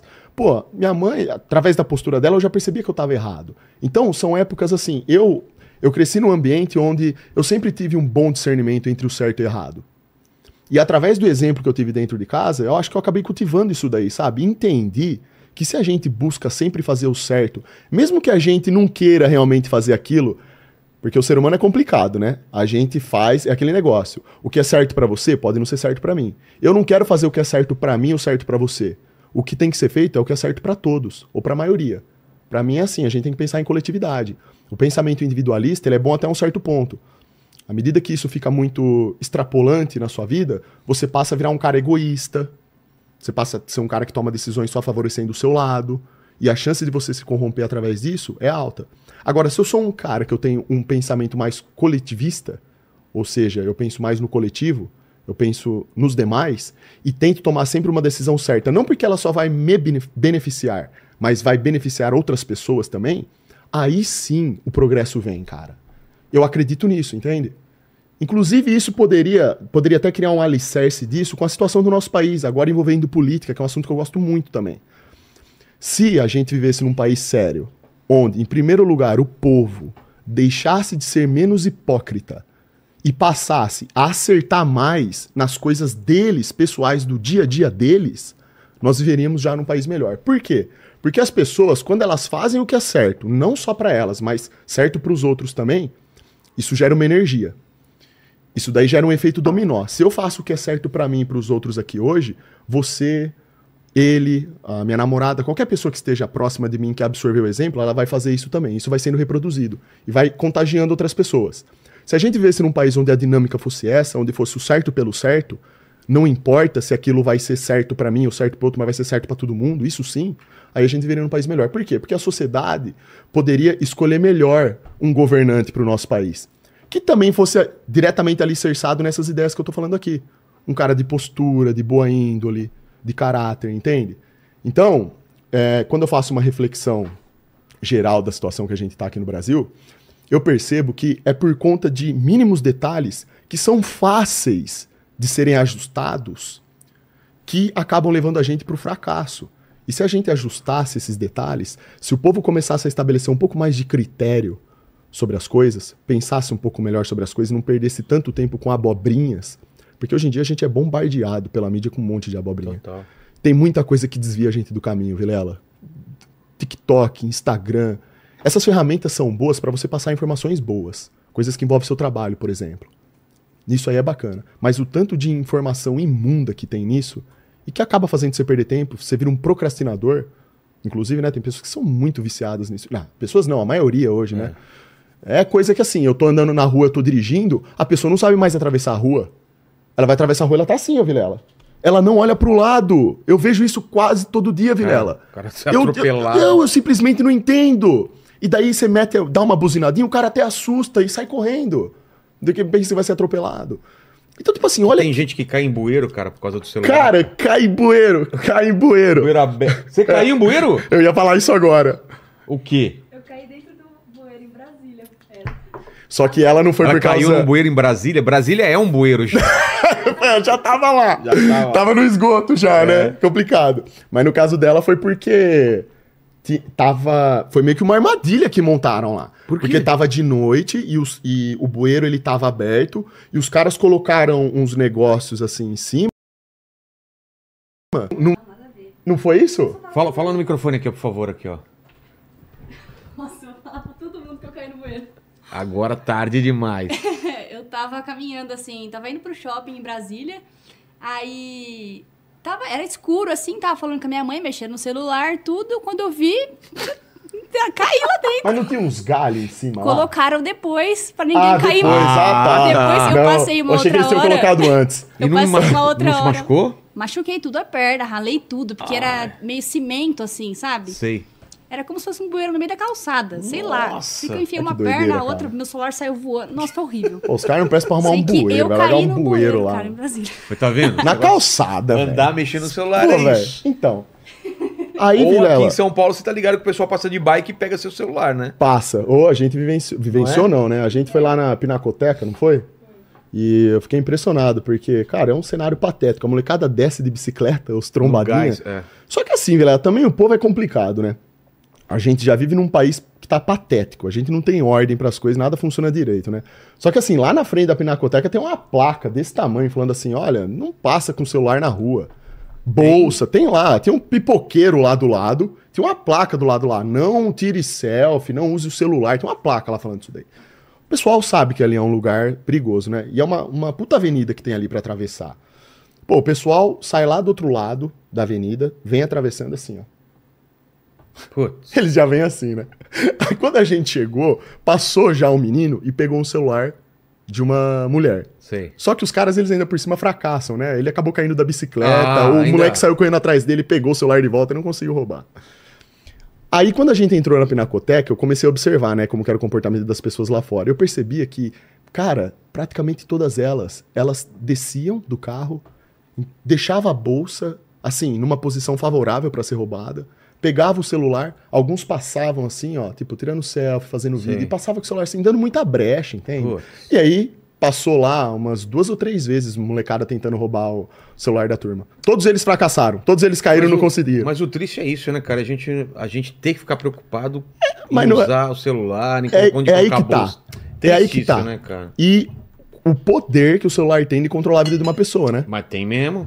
Agora, o problema principal, a raiz é essa daí que você falou. Você não tem tranquilidade pra atravessar uma rua com seu celular na mão. É, Tem noção do quão absurdo que é isso daí? exatamente. Eu só, essas coisas me incomodam, Vilela. Essas Essas coisas me incomodam. Lá na minha live eu fico fazendo brincadeira ainda com a molecada, né?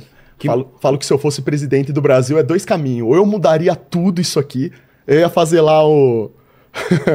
eu ia pegar todos os campeões, os melhores preparados, fazer um time de campeão mesmo pra governar isso daqui. E assim, é dois caminhos, cara. Ou vão me matar, ou eu mudo tudo isso aqui, velho.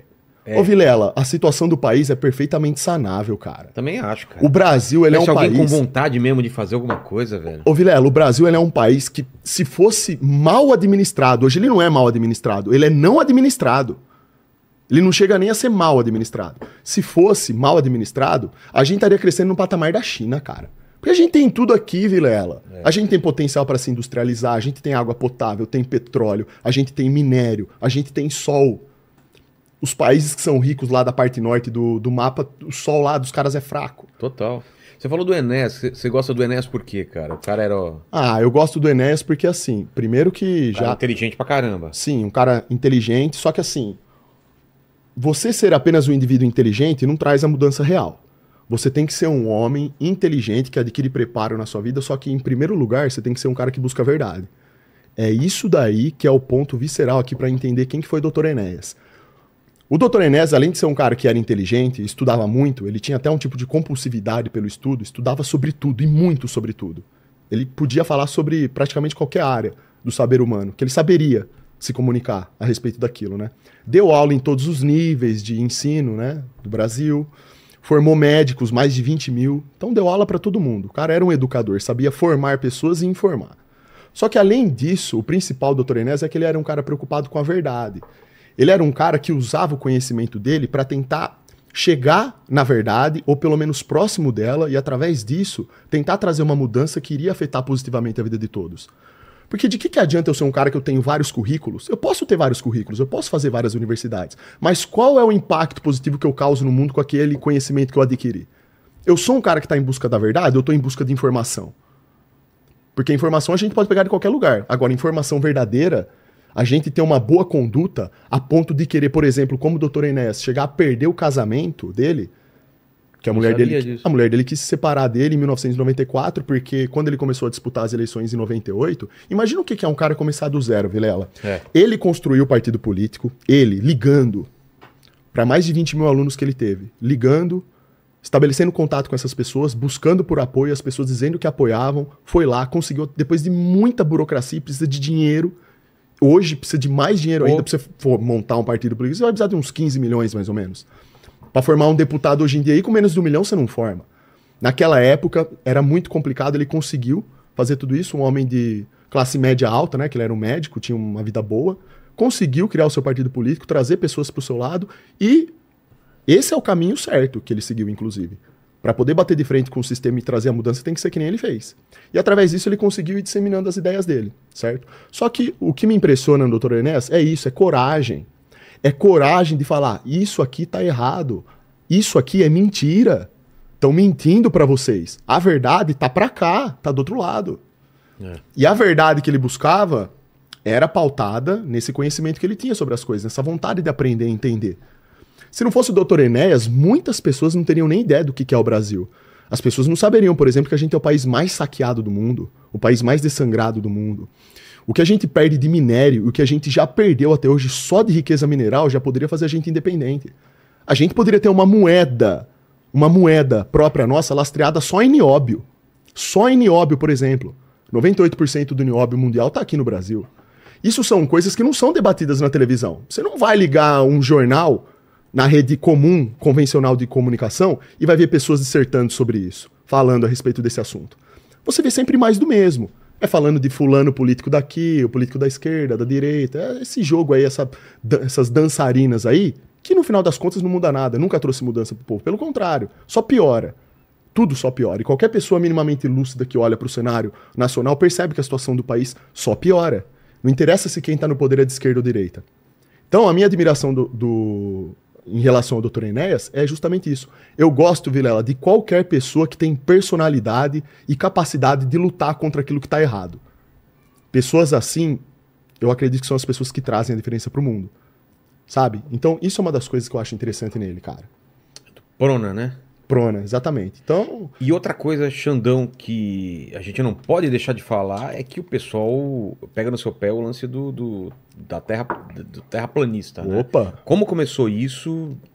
é, você viu aqui o debate do criacionismo, né? vi. O próprio Eberlin, ele é criacionista, Falou mas ele Bíblia, não né? acredita Sim. em terra plana. Porque o pessoal confunde quem é, é Criacionista, criacionista, essa vertente, o criador é, fez o mundo. design inteligente, Sim. e é- são coisas diferentes, São, né? são coisas não diferentes. tá normalmente a maioria dos terraplanistas são cristãos, mas não necessariamente é uma coisa intrínseca. Não, Ou não é. Não. Aí, é, aí é o seguinte, tá? Isso daí é outra coisa polêmica também. Tá. Bom, vamos lá. Só, só deixando claro que o, o Paquito tem uma opinião muito, muito divergente disso. Ele acredita na Terra. Eu acredito na Terra toroidal. Exatamente. Ah, depois você me fala. Eu nem sei que teoria é essa. Depois Já você fala, fala, pra já mim, fala então, aí. Não, liga. é, é que a Terra tem o formato de Taurus, que é o formato da rosquinha.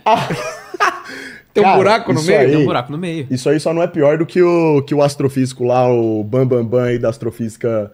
Hoje, né, o mais moderno, o Neil deGrasse Tyson falou que a Que ele Terra tinha a forma de pera. Que a Terra, na verdade, parecia mais com uma pera. Ele falou isso? Falou. Por incrível que pareça. Não, cada hora fala uma É coisa. uma pera ou é um donut? Exato. Boa pergunta. E aí? Coloca Essas- pra gente aí, se tem, Debate? tem modelo da Terra toroidal aí, coloca Tem, na vou- vou imagem. colocar. Coloca Dá pra rolar um debate de 15 horas da Terra Dá. toroidal?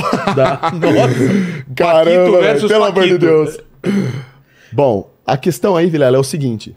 É, como você falou, né? Tem, por exemplo, o Marcos Eberlin. O Marcos Eberlin, eu já quero deixar claro aqui que eu sou um admirador do trabalho do Marcos Eberlin, embora eu discorde, né? Na O Adalto inter- Lourenço, ele não A- sei. o Adalto Lourenço também. Gosto Também, né? muito do trabalho dele. Mas muito não inteligente. é o- Os caras são muito bons. Ele acredita em terra plana ou não? Hum, Eu Acho que não não, não, também, né? acho que não, acho Tá. que não.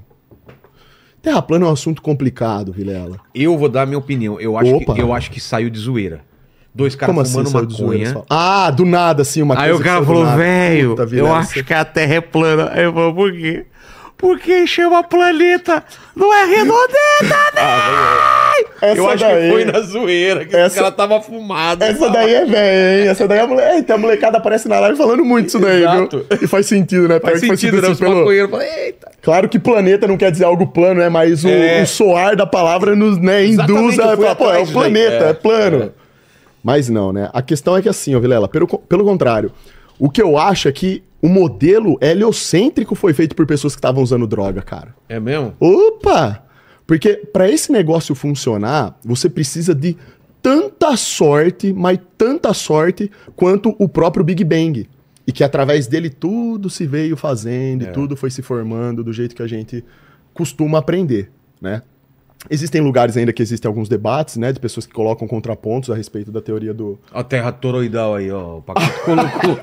Essa daí é o Donuts, é o Donuts essa daí, ó. Que maravilha, ô Paquito. Que maravilha. Olha, Depois faz mais- coloca... um Ô, modelo- Paquito, faz mais sentido uma terra dessa do que esse globo molhado giratório aí imaginário, viu? Faz, inclusive a gravidade faz sentido nesse. Por quê? Porque o que faz, cara? O que faz? Porque é o que Eu faz. perguntei, Tá, eu perguntei então pra faz. Roberta Duarte, ela disse que faz. É, isso aí. Você tá Então- colocando o nome da Roberta Duarte aqui, hein? Eu tô, É. eu tô, mas pode confiar. Tá bom. Esse lance de gravidade aí também, putz, Mas depois é complicado. coloca o modelo vamos terra plana e a gente vai explicando aí em cima. Aí. Tá. Mas pra colocar a foto certa no terra plana, hein? Não vai ele, colocar. como ele procura... Ah. Não, é, lá, se você colocar modelo terra plana no Google Imagens, vai ter. Vai só que aparecer? vai ter também muita imagem que é de gente que zoa, Ah, ou, né? entendi. Mas se tiver muito errado, eu falo, ó, tá ruim Tá essa bom. imagem aí. Mas enfim, ah, o lance é o seguinte, né? Você tava perguntando da diferença dos criacionistas, no caso, por É. exemplo, do Eberlin, né? E que eu tava falando que eu sou um admirador do trabalho dele. Eu comprei o livro dele, fomos planejados, tô lendo o livro. Eu não tenho tempo para ler tudo numa pancada só, eu vou lendo aos poucos e também eu volto e gosto de reler o que eu já li, né? Para entender bem. Um livro excelente, falando acerca do design inteligente, que é uma teoria que faz muito sentido. E ela casa muito bem com o modelo de terra plana. Por quê? Por questões óbvias. Se nós temos um designer inteligente que projetou o mundo tal como ele é, então nós temos que levar em consideração o que está escrito ali em Gênesis, na Bíblia. Por que, que a gente tem que levar em consideração? Na verdade é muito simples, Vilela. Quando você lê Gênesis e você faz uma interpretação do texto ali, que é literal, ao contrário de muitas pessoas que simplesmente batem o martelo e falam que aquilo é uma metáfora, não é. Aquilo ali é uma narrativa construtiva, exatamente falando como que o Criador fez o mundo, por que, que ele fez e para quem ele fez. Qual que era o significado da criação. Mas tem uma discussão, né? Se dias são Sim. dias ou são eras, né? Não, Cada isso- dia de... de criação, na verdade, não é um dia, são eras. É, eu, Muito tempo. Mas tem, é, tem essa discussão. O Mas você pessoal- acredita que é um dia mesmo. eu acredito que foi exatamente como tá lá na Bíblia. No dia primeiro, o Criador foi lá, criou. Viu que a terra era sem forma e vazia, e a escuridão pairava sobre a terra. No dia primeiro, ele foi lá, criou luz, disse e haja luz, e houve luz, separou luz e trevas. Depois, se não me engano, no quarto dia, ele trouxe os dois grandes luminares, o maior para governar o dia, que é o sol, o menor para governar, governar a noite, que é a lua, e assim por diante. Criou a parte seca, que é o que a gente conhece como terra, fechou a terra com o firmamento, o domo, que é a palavra utilizada lá no texto bíblico. Então dá a entender que ele fechou a terra com um domo, separou as águas de cima das águas abaixo. As águas que estão abaixo de nós é o que a gente conhece como os oceanos, que estão em volta da Terra, e as águas de cima, que são conhecidas como as águas primordiais. E que teoricamente ninguém nunca teve acesso a isso. Porque se a gente for considerar aqui que o modelo da Terra plana é um modelo efetivo, que é realmente o que faz jus à nossa realidade, é, ninguém nunca conseguiu passar do domo. Se ninguém nunca conseguiu passar do domo, não tem como saber como é lá fora. O universo que a gente conhece como universo bíblico é o universo observável. São as estrelas e os planetas que compõem o firmamento. Que foi onde, isso está lá em Gênesis, no texto bíblico, onde o Criador colocou essas estrelas. Por quê? Para governarem os dias, os anos, as estações. Isso é bíblico, está no texto. Então, ele dá muito detalhe do porquê que ele criou cada coisa e para que, que ele criou aquilo. Isso qualquer pessoa que vá lá e faça uma interpretação vai entender. O que não faz nenhum sentido é você falar que a Terra é uma bola molhada. Essa foto tá errada. Essa imagem tá errada. Mostra a imagem que você colocou e depois O que, o que outra. não faz sentido, o que não faz sentido é você é, ler Gênesis e interpretá-lo do ponto de vista que tudo que está sendo dito ali faz jus a uma bola que está girando em torno do seu próprio eixo no espaço, inclinada, com água grudada nela, vagando numa velocidade absurda, rumo ao universo afora, passando aí de galáxias e galáxias. Esse é o modelo heliocêntrico. Então a gente está em movimento. Enquanto a gente está É. conversando aqui, a gente está vagando pelo universo aí afora, certo? E você não acredita que seja assim. É, o problema não é questão de acreditar, Vilela. O problema é que, primeiro de tudo, quando você olha para os céus, Tá. muitos caras que defendem a Terra Globo, eles gostam de falar sobre os céus e as estrelas, né? Por algum motivo que É eu não porque sei. não é nem terra redonda, é a terra Esférica. esférica. né? Porque redondo pode ser plano também. Isso daí, ó. Esse Ah, é modelo isso? aí, sim. Vamos ver se eu entendi aí. Vamos Esse daí é um bom lá. modelo. Abóboda da terra domo. É a Terra circular, a Antártida fazendo 360 nela, o Polo Norte, que é o norte magnético ali no centro, onde Ah, o- o vórtex magnético está. Tá. Tudo nessa, nesse modelo, o eletromagnetismo que é, predomina. Ele vem à frente de tudo. Da- nós temos, dentro de todas as leis, das leis da natureza que governam o mundo, nós temos o eletromagnetismo, nós temos força nuclear forte, força Fraca. fraca. A fraca pode ser desconsiderável também, nós temos a forte e nós temos a gravidade. A gravidade ela vem por último. Gravidade é a perdedora das É a forças. mais fraca. Ela está sempre por último. O eletromagnetismo que comanda esse modelo aí.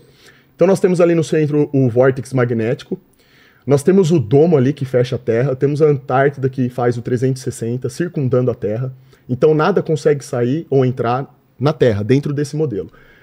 Acima da abóboda, nós temos ali o que seria Mas o mar essa primordial. é o quê? É uma É o coisa domo. física? Sim, seria algo intransponível. Dentro do texto bíblico é isso. É algo sólido.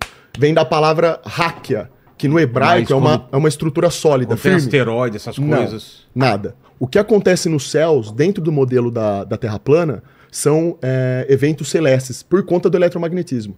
Eu não sei se você já viu, por exemplo, sprites, Sim. esse tipo de fenômeno. O nosso céu, ele é elétrico.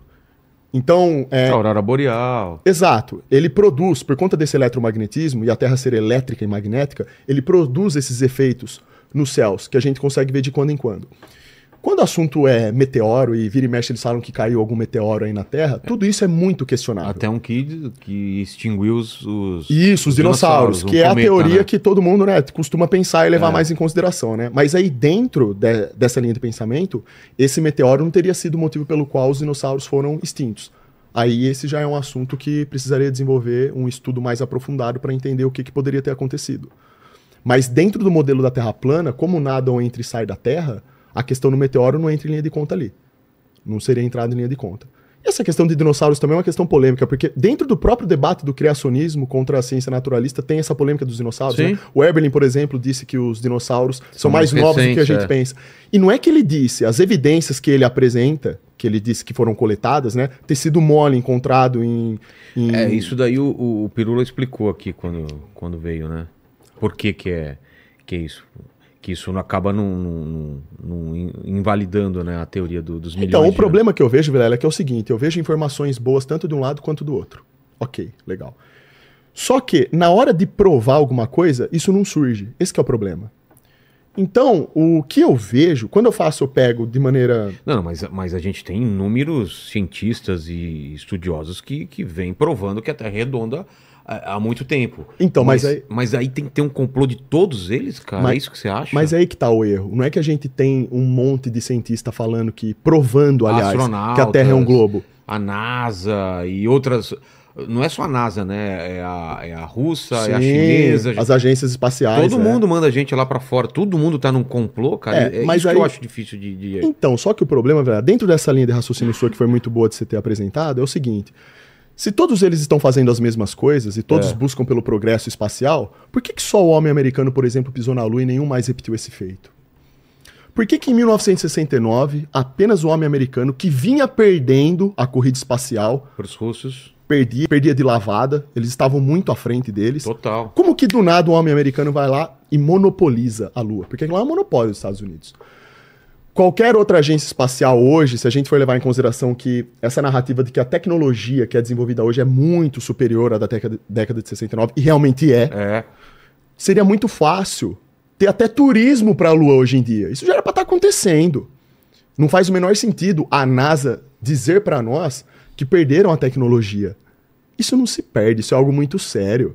Isso é algo que marcou a Não, a história NASA do mundo. falou que perdeu tecnologia, como assim? Opa, eles já falaram. Falaram que não conseguiam reproduzir a mesma tecnologia que foi feita lá Não, e por vai- conta disso não conseguiriam voltar para a Lua agora. Vamos voltar, né? Agora vamos voltar. Agora eles dizem, mas é. sempre assim, porque a NASA, na verdade, eles estão falando que vão voltar para a Lua já faz muito tempo.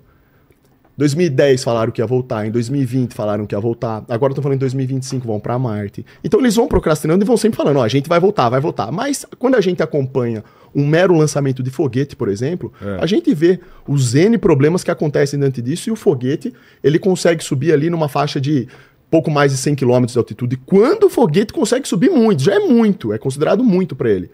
Quando a gente observa o cenário de lançamentos de foguete, a gente percebe que tem N problemas envolvidos ali e que não permitem que o ser humano vá para muito longe quando o assunto é lá em cima. E isso, parando para pensar de maneira lógica, faz sentido por quê? Se mais de 90% dos oceanos que estão aqui na Terra, que são perfeitamente acessíveis ao homem, não foram explorados e ninguém conhece, por que diabos o ser humano tem tanto domínio sobre o espaço, que é um ambiente infinitamente mais hostil do que o próprio oceano? Por conta de toda a radiação que existe. Nós temos o cinturão de Van Allen, por exemplo. Agora, olha como que a coisa fica interessante. O cinturão de Van Allen, ele fica mais ou menos a partir de 150 quilômetros de altitude. Existe esse cinturão, eu não tenho certeza se é 150 km de altitude, é uma distância bem alta em altitude. Mas existe o cinturão e é uma radiação muito poderosa. Essa radiação, ela corrói chumbo, qualquer tipo de material muito forte, né, que tem na roupa dos astronautas, que eles dizem que tem, né? Ele consegue adentrar nisso e afetar suas células. Aquilo ali ele destrói o seu corpo, tem a capacidade de destruir mesmo. Quando os, a- os astronautas foram questionados durante uma, uma entrevista que eles estavam dando por um jornalista que questionava eles constantemente sobre a ida à Lua, porque o jornalista ele dizia que tinha fontes, ele tinha imagens para provar que a ida à Lua havia sido uma farsa, que dava para ver que aquilo foi gravado num estúdio, né? E esse mesmo jornalista, ele fez um- uma coisa interessante, ele foi na casa de cada astronauta que supostamente foi à Lua, ele foi com uma Bíblia. E ele pediu para esses caras colocarem a mão sobre a Bíblia e jurarem perante a palavra do Criador que eles haviam pisado na Lua e caminhado lá. E aí? Nenhum fez. Para! O último astronauta. Para! Eu tenho, Xandão. eu tenho como mostrar isso. Canal do Inteligentista, para quem É? quiser ver, os astronautas fugindo Sério? da Bíblia. É sério, é vergonhoso. Sabe o que, que é aquilo? Ah. Sabe aquele vídeo lá do. Como que chama aquela mulher que fugiu da jornalista? Ah, é. Ela, senhora, Senhora, senhora, senhora, senhora." É aquilo. É vergonhoso. Na hora de jurar, os caras não colocaram a mão. Teve astronauta que agrediu ele Nossa. e que ameaçou ele de morte. Tá lá gravado isso. Ele entrou na casa do astronauta. Eu não vou lembrar do nome de Tá. todos agora, porque ele foi de um em um. Então eu não lembro exatamente a sequência agora É, coloca nos foi. comentários aí se vocês tiverem links sobre Mas isso. dá- dá que pra prove ver. ou que não prove, né? E aliás, eu vou recomendar aqui, não sei se é do interesse mas vou só recomendar. Claro, claro. O, o canal do Inteligentista, vocês poderiam facilmente chamar esse cara para vir aqui participar de um podcast. Ele é um físico, ele tem doutorado na área, ele é muito inteligente e ele é responsável por fazer, não só ele, como outras pessoas, mas ele tem um pacote completo, porque ele fez um estudo muito minucioso a respeito da ida do homem à Lua. E lá no canal dele você tem um vídeo com uma compilação de tudo que foi dito sobre isso, de quase oito horas, falando sobre a farsa da ida à Lua. Então to- tem todo lá os erros de gravação, tem a tornauta, a gente chama ele da tornauta com cabo, onde você consegue ver cabo segurando segurando eles enquanto eles estão gravando as cenas. Você tem questão suco de laranja aparecendo dentro da, da máscara, do capacete do, do astronauta. Como assim suco de laranja? Suco de laranja. Por algum motivo tinha suco de laranja grudado ali dentro da. Isso em solo lunar. São coisas que não fazem sentido. São uma série de erros. Então você tem a questão lá da bandeira que tremeu. Você tem a questão da projeção da sombra. Quando você faz uma análise ali da maneira como a sombra está sendo projetada em relação ao astronauta, você percebe que aquela luz que está iluminando ele não é a luz do sol, é uma luz artificial que foi colocada ali tudo que acontece ali em volta dos astronautas dá a entender que a coisa está sendo feita num estúdio. E existe toda uma análise minuciosa acerca disso. Por isso que eu estou recomendando aqui o canal do Inteligentista e estou falando até que se quiser chamar ele para aqui É, para um então- podcast, puta, eu tenho certeza que renderia muito sobre esse assunto É, eu, eu- Muito. Eu tava falando contigo que o Jaime mandou um WhatsApp aqui pra mim, o Felipe Sim. Jaime, querendo fazer um debate contigo e você falou que topa, trazendo mais uma pessoa. De repente, esse cara ou alguém, alguém né? Por quê? Qual que é o sentido disso? Se for para fazer um debate, eu venho acompanhando esse assunto há muito tempo, Vilela. Eu vejo os comentários que as pessoas fazem na internet acerca de Terra plana. A maior parte dos comentários é apenas no sentido de desmerecer o modelo. Entendi. Tem caras que talvez até tenham estudado o modelo, mas por algum motivo eles não querem levar a sério e agir de maneira honesta sobre o que está lá no modelo. Se eu vou falar que o modelo não funciona, eu tenho que ser legítimo com o modelo. Eu não posso deturpá-lo, eu não posso desmerecê-lo. Ciência é isso. É o debate assim, é a ideia livre, um modelo contra outro modelo, que vença o melhor. Aquele que trouxer mais evidências, e era disso que eu ia falar com você, né, que você falou que as agências espaciais, alguns cientistas provam, né, que a Terra é um globo e não é bem assim. Então, o modelo que traz as melhores evidências vence o debate. Para poder fazer um debate top sobre esse assunto, como ele envolve diversas questões, se a gente fizesse um debate no 1v1, uma pessoa contra uma outra pessoa, vai faltar muita informação. É, eu acho que dois contra dois eu acho que é o ideal, né? Você é um especialista, dúvida, o Jaime sem mais um dúvida. outro espe- espe- especialista de outra área, né? Porque aí uma ideia complementa a outra, o debate engrandece. É. Porque daí a gente vai ter pessoas que estão interessadas em falar sobre o modelo mesmo. Em tentar trazer evidências, né? Mostrar o que, que faz sentido e o que, que não faz. Aí o debate é legal. Porque o que eu vejo na maioria das vezes é que, primeiro, ninguém nunca fez um debate com um terraplanista de verdade contra um terraglobista. Isso eu nunca vi na internet até Então, hoje. me falaram é porque os terraplanistas não topam, né? Então, eu até agora eu não vi. Não sei se é verdade, se, É, eles, se eles se eles não topam. Eu não sei quem que eles chamaram também, porque de quando em quando aparece pessoas aí que É, falam que estuda o cara modelo da Terra plana, mas é. é. um cara que nem a gente nunca viu, não sabe se ele realmente estuda, não dá pra saber. Exato. Certo? Mas então a coisa, o que eu quero dizer é o seguinte, tem que ser feito de modo legítimo. Porque eu não quero, ô Vilela, eu não aguento mais ver mentira sobre tudo isso daí, cara. Os caras falam que a gente vive numa bola molhada giratória, só que eles não trazem evidências pra provar isso. Onde tá a curvatura, Vilela? Ah, tem aquele lance famoso do navio. Meu- meus pais moram em Santos, a gente mora num apartamento bem alto. Você vê que o navio vai aparecendo o mastro Sim. primeiro e tudo mais. Qual Opa, que você explicaria Tem uma isso? explicação bem, é bem simples para isso, ô, Vilela. É a explicação natural da ciência. O que, que acontece, Vilela?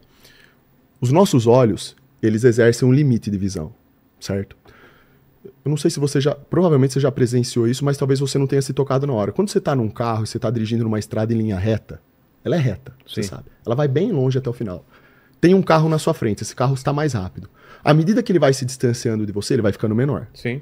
Quando ele chega muito lá na frente, mesmo estando numa estrada reta, vai chegar num ponto onde ele vai ficar tão pequeno, você vai parar de enxergá-lo. E a base desse objeto, por conta de efeitos de refração atmosférica, que é o desvio da luz que ocorre em relação aos nossos olhos quando estamos observando alguma coisa que está muito longe de nós, faz com que a base desse carro primeiro suma e depois o carro acaba sumindo por completo. Isso se chama refração em perspectiva. Então o que, que acontece? O cara tá numa estrada reta, você sabe. Só que você vê a base dele sumindo primeiro. Às vezes, quando a gente até olha para a estrada assim, a gente tá num dia que tá muito calor sendo produzido, É. a gente percebe que parece até que a estrada tá meio molhada e aquilo distorce a nossa. Fata Morgana chama isso. Isso, exatamente, que reproduz aquela imagem. É. A segunda imagem que Aquela sobe. distorção também que tem. Do... Exato. Então, todas essas distorções atmosféricas, elas alicerçado a nossa perspectiva natural de visão, que a tendência é quando É, nós estamos... fizeram, se não me engano, no, no deserto da, da, da Bolívia, lá do Salar de Uyuni, né? Uhum. Uyuni, né? Que é muito grande lá, e colocavam E um mastro a, muito, a muita distância com um binóculo, e o cara, pra, bat, bater a mesma coisa, tinha que subir o mastro, porque tinha já a curvatura, começava Opa. a pegar a curvatura. Você viu isso daí, né? Eu cheguei a ver. Só que o problema, Vilela, é que é o seguinte: do mesmo jeito que nós temos testes de curvatura, onde os caras falam que a coisa está sendo Foi encoberta provado, por é. conta da curvatura, nós temos N testes de navios, cidades, qualquer tipo de objeto sendo observado a 30, 40, 100 quilômetros de distância. E não há nada, absolutamente nada, que explique isso. Não tem como um objeto ser observado nessa distância. A curvatura já deveria ser imensa. Porque existe um cálculo geométrico para a curvatura, dentro do modelo do globo, eu estou falando. No modelo do globo, eles dizem que a cada 5 km em linha horizontal, nós já começamos a ter uma queda de curvatura. Existe até uma tabela que faz esse cálculo, que já tem o cálculo lá mostrando isso. Então, em 5 km você tem uma queda. 10 km vai ter outra queda. 15, 20, 25, 30, Isso vai é uma aumentando teoria, se a gente estiver num lugar alto, a gente vê o Everest de tudo, qual- qualquer parte do mundo, Não né? por conta da nossa perspectiva. A densidade do ar atmosférico não permite que a gente veja. Vou te dar um exemplo. Se você for na praia fazer um teste de curvatura, uma ilha, por exemplo, muitas vezes a ilha ela é ocultada por conta que a gente está num dia nublado, choveu, e o ar, por conta das moléculas mudarem a sua forma e ter mais densidade em torno daquele objeto, nós não conseguimos ver o objeto, mas ele está ali. Quando você vai fazer um teste de curvatura, e por isso que eles dizem que você precisa fazer num dia ensolarado. E não é só um dia de teste que você tem que fazer. Se você vai fazer um teste de curvatura, você tem que fazer durante vários dias. Sempre tentando pegar as mesmas condições específicas de tempo para tentar confirmar se aquilo realmente está acontecendo daquela forma. Fazer a coisa bem Entendi. redundante, entender Mas bem como é que eu, funciona. Eu, eu não entendo é a lua e o sol como ficam eles. Estão fora do domo ou dentro não, ali no domo? caso eles estão dentro do domo. E eles se movimentam de maneira circular acima Então o de sol nós. não é do tamanho que é na real, então o sol é bem pequeno. Sim, no modelo da Terra plana, o Sol ele não tem um milhão de vezes o tamanho da Terra Tá. e ele não está a 150 milhões de quilômetros de distância. Coisas que não tem como você provar no modelo do globo. Ninguém nunca estendeu uma fita até o Sol e conseguiu medir a distância dele da Terra. Eles dizem que um cálculo feito pela NASA nos dá essa distância. Só que é uma distância absurdamente grande. E eu fico me perguntando qual que é esse cálculo, como que eles fizeram para, de maneira precisa, dizer que o Sol está nessa distância. Isso daí também é uma coisa que não surge. É uma coisa que faz parte do modelo deles. Eles dizem que o Sol tem esse tamanho e que está nessa distância. No modelo da Terra plana, o Sol ele é bem menor do que a Terra e ele está muito mais próximo. Ele está abaixo aqui do nosso E firmamento. eles, e eles que rodam, não é a Terra que Eles, roda. não, a Terra está parada, É quietinha. tipo uma pizza com Exato. um negócio. É quando eu falei no Flow que era uma pizza, a, a turma que não tá habituada, eles fazem até piada, né? Mas Que é a- realmente. É a porque borda a borda. É, a borda ali, ó, você vê que tem a forma de uma pizza, ou de um prato, É né? uma borda Seja recheada, inclusive, sem ser catupiry, é gelo lá. na Exatamente. Mas o que acontece se eu É vou isso. caminhando lá na, na, na borda, tem um paredão lá, o que que é? Aí a gente entra numa questão interessante também, as coisas que envolvem a Antártida. Eu costumo dizer o seguinte: querem provar de uma vez por todas que a Terra é uma bola? Seria muito fácil de fazer isso. Basta fazer uma excursão na Antártida, sendo filmada e gravada das pessoas atravessando o centro da Antártida. E nunca fizeram? Não. Nem de avião? O que pode ser feito na Antártida é assim, ó. A gente tem que falar com cuidado que isso daí é um assunto polêmico. Existe um tratado Os antártico. caras vão, não vão derrubar esse vídeo aqui. Não, não vão. Não, tá. polêmico que eu falo é porque as pessoas Ah, elas tá, não, entendem. Sei lá, sei lá, o FBI, os Não. homens de preto, os caras. vai aí. nada, vai nada. Isso aqui não é nada que ninguém bem informado não saiba. Tá. Existe um tratado antártico onde mais de 40 países o assinaram, Assinaram, inclusive o Brasil, né? inclusive o Brasil, e eles têm bases militares instaladas por toda a Antártida. Isso daí já é uma inclusive coisa. eu já quero, eu quero fazer uma. Tem umas, tem umas viagens pra lá. Então, As expedições. eles instalaram essas bases lá e dizem que é para fins de estudo. Legal, não sei o que, que eles estão estudando lá, né? A gente não recebe informações sobre isso, mas dizem que as bases militares estão lá. Abaixo do paralelo 66, você não pode navegar. Porque abaixo do paralelo 66 ali é onde você começa a chegar próximo da Antártida. Então, proibido? um, um navio desconhecido ali, ele não pode ficar navegando por aquela Tá. região. Não pode. Isso está determinado. Tem que ter autorização. Se você vai fazer uma excursão para a Antártida, um turista, existe um limite muito bem estabelecido de território, onde você vai descer, você vai lá, vai tirar foto com os pinguins, vai andar um pouco lá, ali do lá gelo. o- tira foto, né? Filma alguma coisa lá Sim. e você volta embora. Isso que você falou sobre entrar na Antártica, Antártica adentro, e tentar buscar algo lá, entender qual que é o tamanho, como que é Sim. realmente a Antártida. Primeiro que isso do ponto de vista humano é algo meio que impossível, porque lá o ambiente é muito hostil. Então, teoricamente, quanto mais além da Antártida você vai, por conta do gelo e do frio, das condições bem hostis que tem lá, um ser humano não suportaria. Através de tecnologia, talvez seja possível. Eu não posso afirmar isso porque eu não tenho base militar instalada lá, eu não produzo estudo lá, eu não sei exatamente como é a Antártida, né? A gente fala com base nos modelos que surgem, né?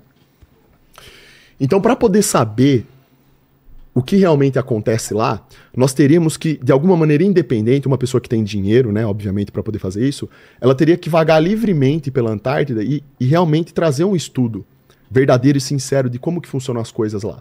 E essa questão do Tratado Antártico também é uma coisa que, assim, não tem, não tem tanto fundamento porque a gente não sabe quais são as reais questões que fazem com que mais de 40 países assinem um Tratado Antártico. Ou seja, a importância desse tratado é enorme. Não é natural você ter mais de 40 países que assinam um tratado de um território específico e só eles vão poder operar ali. Alguma coisa tem ali. Isso não é uma brincadeira. Não tem motivo para eu não poder navegar abaixo do paralelo 66 sem ter intervenção militar ali. De qualquer um desses governos, né? Porque cada um fica espalhado no território. Ali, É. dentro da Antártica, nós temos os territórios, os nomes dos territórios onde cada base está, eles têm nomes e tudo, né? Então tá tudo ali é controlado. Então é o que eu falo. Eles estão realizando testes de alguma coisa lá? Não sei. Eles estão fazendo estudos de natureza meramente científica lá? Não sei.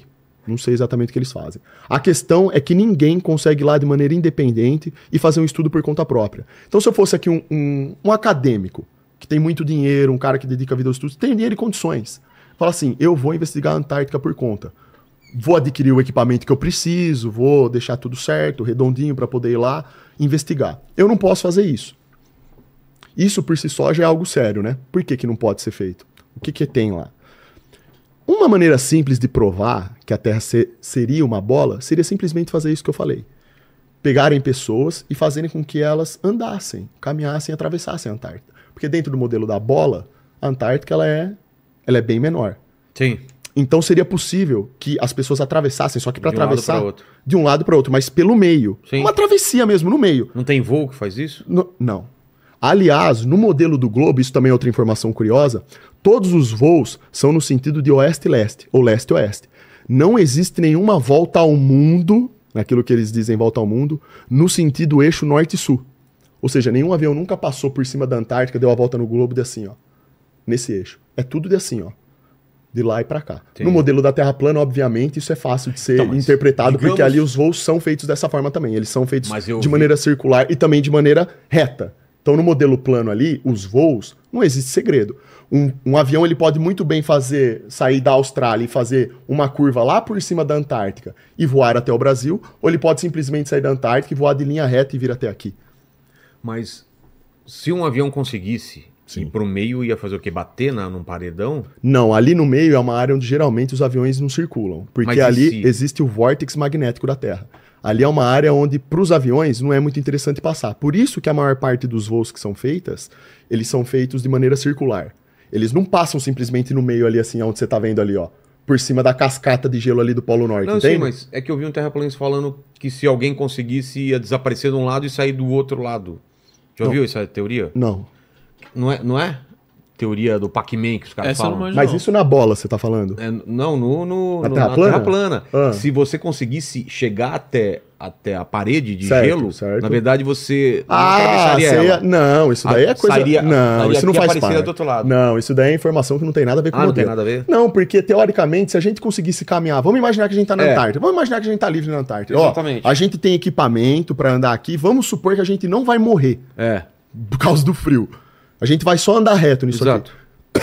Teoricamente, dentro do modelo da Terra plana, se você conseguisse caminhar até o final, você chegaria lá no domo, No paredão. no paredão. E da aí? mesma forma que se você E é pegasse intransponível. intransponível. Então, você chegaria no limite.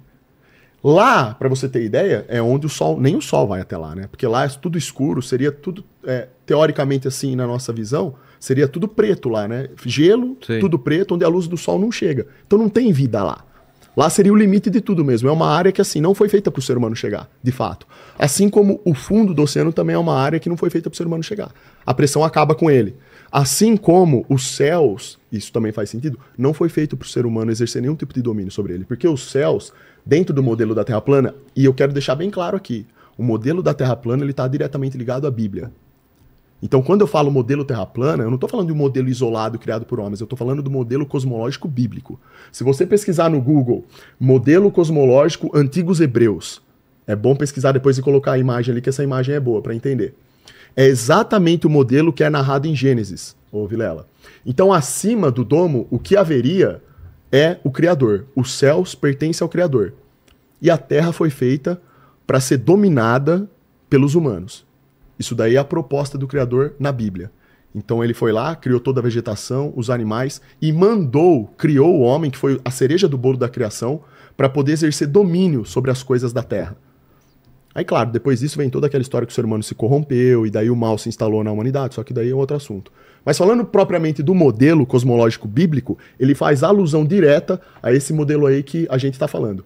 E não tem nenhum tipo de relação entre o que é descrito em Gênesis até uma bola molhada giratória. Lá não tem nada que te dá respaldo, não existe nenhum tipo de respaldo bíblico que diga que a Terra é uma esfera, que está girando no espaço, que é inclinada que gira a 1666 por hora em torno do próprio eixo, que faz um, um, movimento de translação em torno do Sol de mais de 100 mil por hora e um movimento galáctico a mais de um milhão por hora.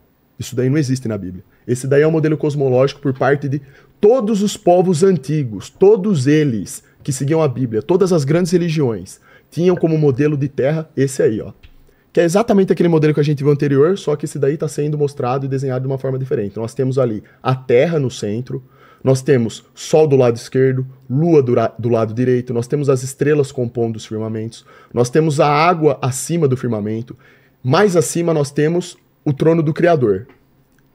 Como eu disse, os céus pertencem a ele. Isso estou falando tudo do ponto de vista bíblico, tá? Narrativa bíblica. Abaixo da terra ali nós temos o, o Sheol, que o que a gente fala hoje como o se fosse um inferno. Sim. Ah. E mais para baixo ali nós temos os alicerces. Isso daí é o modelo de terra que eles utilizavam. Dizer, alicerce onde você está falando? Ali debaixo do Sheol seria, porque dentro ah, do tá. modelo eles dizem que a terra ela está sendo sustentada por alicerces. Então é como se a terra ela tivesse dentro de um grande oceano de água primordial e abaixo existissem vigas que segurassem a terra. Isso dentro da, da narrativa bíblica, que é o que diz. Então, Todos os povos antigos eles utilizavam esse modelo para poder entender o mundo e todos os povos antigos conseguiam prever com clareza e precisão os eclipses, as catástrofes que poderiam acontecer em relação à natureza, tudo observando os céus. Por quê? Por que, que observando os céus eles conseguiam ter essas informações? Porque como está descrito em Gênesis, o Criador ele fez sol, lua, estrelas para governarem o sol para governar o dia, a lua para governar a noite e as estrelas para compor o firmamento, transmitindo esse show bonito que a gente vê de estrelas, que é uma coisa linda, você olhar para o céu, ver aquele céu estrelado. Só que além disso, a informação contida ali é no sentido de poder guiar o ser humano, trazendo as estações do ano, trazendo o nosso tempo de, do que é, aliás, trazendo a nossa noção em relação ao tempo, do que, que é dia, o que, que é noite, eclipses, quando vem, quando vão embora. Todos os povos antigos conseguiam prever isso com precisão. Eles sabiam quando iam acontecer os eclipses, porque o funcionamento dos céus, ele é sempre o mesmo, Vilela. Desde que o mundo é mundo, isso daí é um fato inegável. O céu é exatamente o mesmo. As constelações que nós observamos todos, todo santo dia são as mesmas. As estrelas são as mesmas. Os planetas, os mesmos. Todos eles, os planetas aqui falando especificamente, eles cumprem com uma movimentação no céu de vai e vem. É um movimento retrógrado. Por isso que se chama um planeta. A palavra planeta vem disso, de movimento. Quer dizer que aquele corpo celeste ele exerce capacidade de se movimentar. E isso é observável. Então faz sentido você chamar de planeta. Dentro do modelo específico cosmológico bíblico que a gente fala, que tá, é o que está na Bíblia, o que a gente conhece como planeta seriam as estrelas errantes. Ou seja, o planeta nada mais é do que uma estrela especial. Ele não é como as outras estrelas. A movimentação dele é diferente e o formato dele é diferente. Ele tem mais brilho, o corpo dele é diferente das outras estrelas que estão compondo o firmamento. Então tudo isso, na verdade, remete, pelo menos para mim, quando eu faço uma interpretação bíblica clara de Gênesis, que o Criador ele fez todo esse céu, além de guiar a humanidade, poder trazer informação para a gente, para a gente entender como que funciona o mundo com base no que o céu está dizendo para nós, ele também fez isso como uma forma de show trazer um espetáculo pra gente. Então os planetas têm suas cores, as estrelas brilham, é uma coisa bonita de se olhar, né? Nós temos as auroras boreais, que são concentradas em regiões onde o eletromagnetismo é mais forte, que dá aquele show de luzes no céu, né? Aquela mistura de luzes que a gente vê. Tudo isso foi projetado pelo Criador no sentido do quê? De trazer para o ser humano, mostrar para ele onde é a casa dele, onde que nós vivemos, onde que a gente exerce a nossa vida e que nós estamos aqui para melhorarmos, para evoluirmos espiritualmente e conseguirmos ganhar o quê? A entrada dos céus. Isso daí é a proposta bíblica, certo? Tem pessoas que discordam, claro, podem discordar, só que aqui eu estou falando exatamente a minha interpretação sobre o que está na Bíblia. E eu garanto aqui, isso daqui eu afirmo. Qualquer pessoa, qualquer pessoa que defenda o modelo da Terra globo, se ela for ler o que está em Gênesis, não tem como. É simplesmente impossível ela Mas eu sou dizer... cristão também. Sim. E eu, eu, eu sou da linha que vejo que as coisas são. Tem coisas que são metáforas e, e tem coisas que são literais. Mas eu queria, que, eu queria entender o lance assim. Então, Marte, Vênus, Saturno são Sim. redondos, são, Sim. são esféricos e. São esféricos. Assim, Por que todos os planetas são esféricos e, a, e a, a, a Terra não seria? A Terra seria, então, não seria plana, seria plena. Não. É- Isso, boa. É não é um jeito de falar. A Terra é plena por quê? Porque a Terra, na verdade, ela é um reino. A Terra foi estabelecida como um reino feito para os homens. A Terra é totalmente diferente de qualquer estrela que está no céu. Por quê? Dentro da sua própria linha de raciocínio, eu vou fazer outra pergunta que vai fazer você questionar isso. Quando as pessoas falam assim, por que, que todos os outros planetas são esféricos e a Terra não seria? Qual que é o sentido disso? É. Bom, eu volto à pergunta. Qual que é o sentido de haver vida apenas aqui na Terra e nenhuma em outros planetas? A gente não sabe. É, mas o que a gente viu até hoje, Até desde agora, que o mundo é, mundo. Até agora não tem prova. E não, e peraí, não é que também não tem prova, a gente precisa ser sincero, porque o mundo, dentro do modelo deles, que o universo já está em mais de 13 bilhões de anos, a Terra tem 4,5 bilhões de anos. Você não ter sequer um traço de vida lá fora, isso está trazendo uma mensagem pra gente. Então, o que eu quero dizer aqui, que a probabilidade de haver vida lá fora, fazendo uma matemática, pensando de maneira lógica sobre tudo isso que envolve o modelo, esses números, nos mostra que nós não vamos encontrar vida lá. Se fosse para encontrar alguma coisa, muito provavelmente já teríamos encontrado. Pode ser que venhamos a encontrar? Pode. Se você perguntar para mim qual é a chance disso acontecer, eu tenho que ser legítimo diante do que está aí. Se a gente está no mundo há tanto tempo como eles dizem, não teria como não ter encontrado nada lá. Eu não creio nisso. Então a questão aqui é o seguinte: quando você me perguntou por que, que a Terra não seria uma esfera, além desse fato de que só aqui existe vida, e isso é muito claro do porquê que só tem vida aqui, como eu falei anteriormente, o Criador ele criou a Terra, fez os planetas e as estrelas para comporem o firmamento, para trazer essa mensagem para nós, para podermos interpretar o mundo à nossa volta, para estabelecer uma função ali.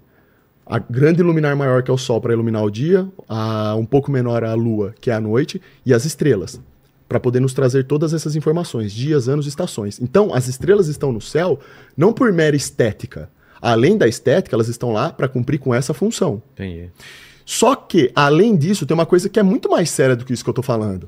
Você vai falar assim, poxa, não, mas caramba, a Terra é óbvio que a Terra é um planeta. A gente aprende isso, a gente sabe que é um planeta. Bom, como eu falei, para você definir que um corpo é um planeta, ele precisa cumprir rigorosamente com, uma, com um movimento. Rotação, translação e vários outros movimentos, dos mais dos 14 que eles falam que a Terra cumpre aí. O problema, Vilela, é que a gente não tem uma única prova sequer de que a Terra está se movimentando. Isso daí faz parte, é uma informação do modelo. Nós aprendemos que a Terra está se movimentando, só que isso é uma informação desse modelo. É, eu não sou um cara. é, é, eu acho que o Paquito é esse cara pra explicar o que, que prova que a Terra está se movimentando no espaço. Manda aí, Paquitão. Cara, o. Rápido, você o- tem três segundos pra falar. Cara, o que prova que a Terra tá se movimentando no espaço são as fases da Lua. Aí, ó. Boa. Não, E- mas, mas eu tô falando isso, tô brincando, claro, mas é, seria legal esse papo com especialistas pra Ah, ter essa discussão deles. Mas essa eles pergunta- colocarem as provas, né? Mas Porque- essa, mas essa pergunta dele é muito boa. É. Ele acabou fazendo uma pergunta boa ali, né? As pessoas falam, e É, as fases da ele Lua? faz, é. Porque é, é natural. Se a gente É. aprendeu a vida inteira sobre um modelo, a gente vai defender esse modelo. Claro. Por que, que as fases da Lua na Terra plana são diferentes da, do modelo do globo? O que, que explica isso? Como eu falei anteriormente, a Lua e o Sol são menores aqui dentro, Tá. certo? Estão aqui dentro da Terra e eles que se movimentam. A Terra está parada. O Sol, ele se move meio grau mais rápido do que a Lua no modelo da Terra plana. Então os dois estão circulando acima de nós, e à medida que o tempo vai passando, o Sol vai chegando cada vez mais próximo da Lua. À medida que o Sol vai chegando cada vez mais próximo da Lua, as fases da Lua vão mudando em relação à proximidade do Sol com ela e em qual ponto que o Sol está, de frente para ela. Qual ah, o ponto específico onde o Sol está e a Lua está, certo? Então, à medida que o Sol vem se, vem se aproximando da Lua, a Lua vai mudando de fase. Quando ela fica completamente carregada, que ela absorve essa energia do Sol, a gente tem a Lua cheia que é quando existe um alinhamento perfeito em 180 graus do Sol e da Lua. Então estão assim, ó, um de frente para o outro. Nesse momento, quando a Lua está completamente carregada, tem aquela Lua cheia bonita que a gente vê. À medida que a Lua vai se movimentando e o Sol vai se distanciando dela novamente, ela vai perdendo essa energia e vem trazendo as outras fases, que são as outras fases que a gente conhece. Lua Sim. nova, Lua, né? No caso, não seria crescente, né? Porque tá voltando para trás. Mas lua crescente, lua minguante, essas coisas, certo? Então, a lua, ela vai mudando de fase, que as pessoas precisam entender no modelo da Terra plana. A lua, ela vai mudando de fase à medida que o Sol vai se aproximando dela, e ela carregando essa energia, vai sendo modificada à medida que o tempo vai passando e ela vai circulando acima de nós. Então, ela é, a lua, na verdade, ela é uma espécie de... Por isso que ela governa a no- a, a noite, inclusive, né? O, de dia a gente não consegue observar sempre a lua. Depende muito do ponto onde ela tá, É. do lugar. Mas ela aparece. É, só que daí a questão principal que as pessoas precisam entender é: a Lua, ela consegue ser carregada por conta da energia solar. Isso teria a ver com o eletromagnetismo, né? Como uma, sei lá, se a gente fosse uma espécie, sei lá, de bateria, por exemplo. Algo que fosse carregado, assim, entende? Com essa energia do Sol. E daí, na medida que vai avançando o tempo e o Sol vai se aproximando, se distanciando, e a posição em que ele está em relação a ela, a Lua vai mostrando suas fases. Você pode reparar sempre que você olha para o céu, isso é outra observação empírica que qualquer pessoa pode fazer. O lado iluminado da Lua sempre está de frente para o Sol. É, tem o lado escuro da, o lado escuro da nua, né? Sim, quando a gente olha para o céu, a gente vê isso. Aliás, quando a gente olha para o céu, a sensação que a gente tem é que a Lua e o Sol estão se movimentando. Isso desde que o mundo é mundo. Ah, mas nem tudo que parece é, né? E aí a gente tem que. Mas não significa que a gente não tem que levar isso em consideração. Sim. Porque a É, ciência, o- o- Vilela, a única parte coisa disso, eu, né? A única coisa que eu vejo é assim. Não querendo desmerecer tudo que você falou, mas assim, Não, a gente tem uma não. quantidade absurda de provas e de gente falando que é um modelo. Certo. E tem outro modelo que está sendo discuti- discutido agora que você precisa ter fé para acreditar. Chega um ponto que não tem prova também, é só fé. É só ah, sim, acreditar. tem coisas. Por exemplo, quando eu falo do firmamento, não tem como eu provar Então, o firmamento. então, Isso aí teria que provar. Não, É, é- não tem como eu chegar aqui, ô Vilela, e falar assim pra você: ó, a Eu Terra te é plana. provar, Não. Da mesma forma que não tem como eles virem aqui provar que a Terra é uma bola. Esse é que é o problema, Vilela. A falta de evidência final, cabal nu- provar. Nunca foi provado, cara. Não tem Com- como, Vilela. Onde tá a curva, Vilela? Me fala onde tá a curva, traga-me. Pode trazer pra qualquer lugar, pode falar pra qualquer jornal fotos, chamar. imagens, Não, vídeos da. Sabe o que, que eles têm de melhor apresentar? espacial na, na- Mas não são fotos. Estação espacial. Não são fotos. vídeo, tem um monte, uma pancada de O coisa. problema, Vilela, então, é a tudo gente, forjado? a gente volta na mesma mas, questão. mas você já viu? Sim, já vi tudo. espacial, os caras É, já vi- já vi na estação tudo. espe- espacial. Já vi tudo isso daí. Isso são coisas que podem ser perfeitamente feitas e mexidas em computador. Quando você fala de foto da Terra, deixa eu te lembrar um negócio aqui. Quando saiu o iPhone, se eu não me engano, a versão 6 dele, vinha Blue Marble, O que, que é isso? de papel de parede. A Blue Marble era o que era considerado uma foto da Terra. Ah, a Terra tá. bola lá, bonitona do espaço. Bateram Sim. uma foto e colocaram no iPhone. Tá. Um belo marketing, inclusive, né? Pra vender.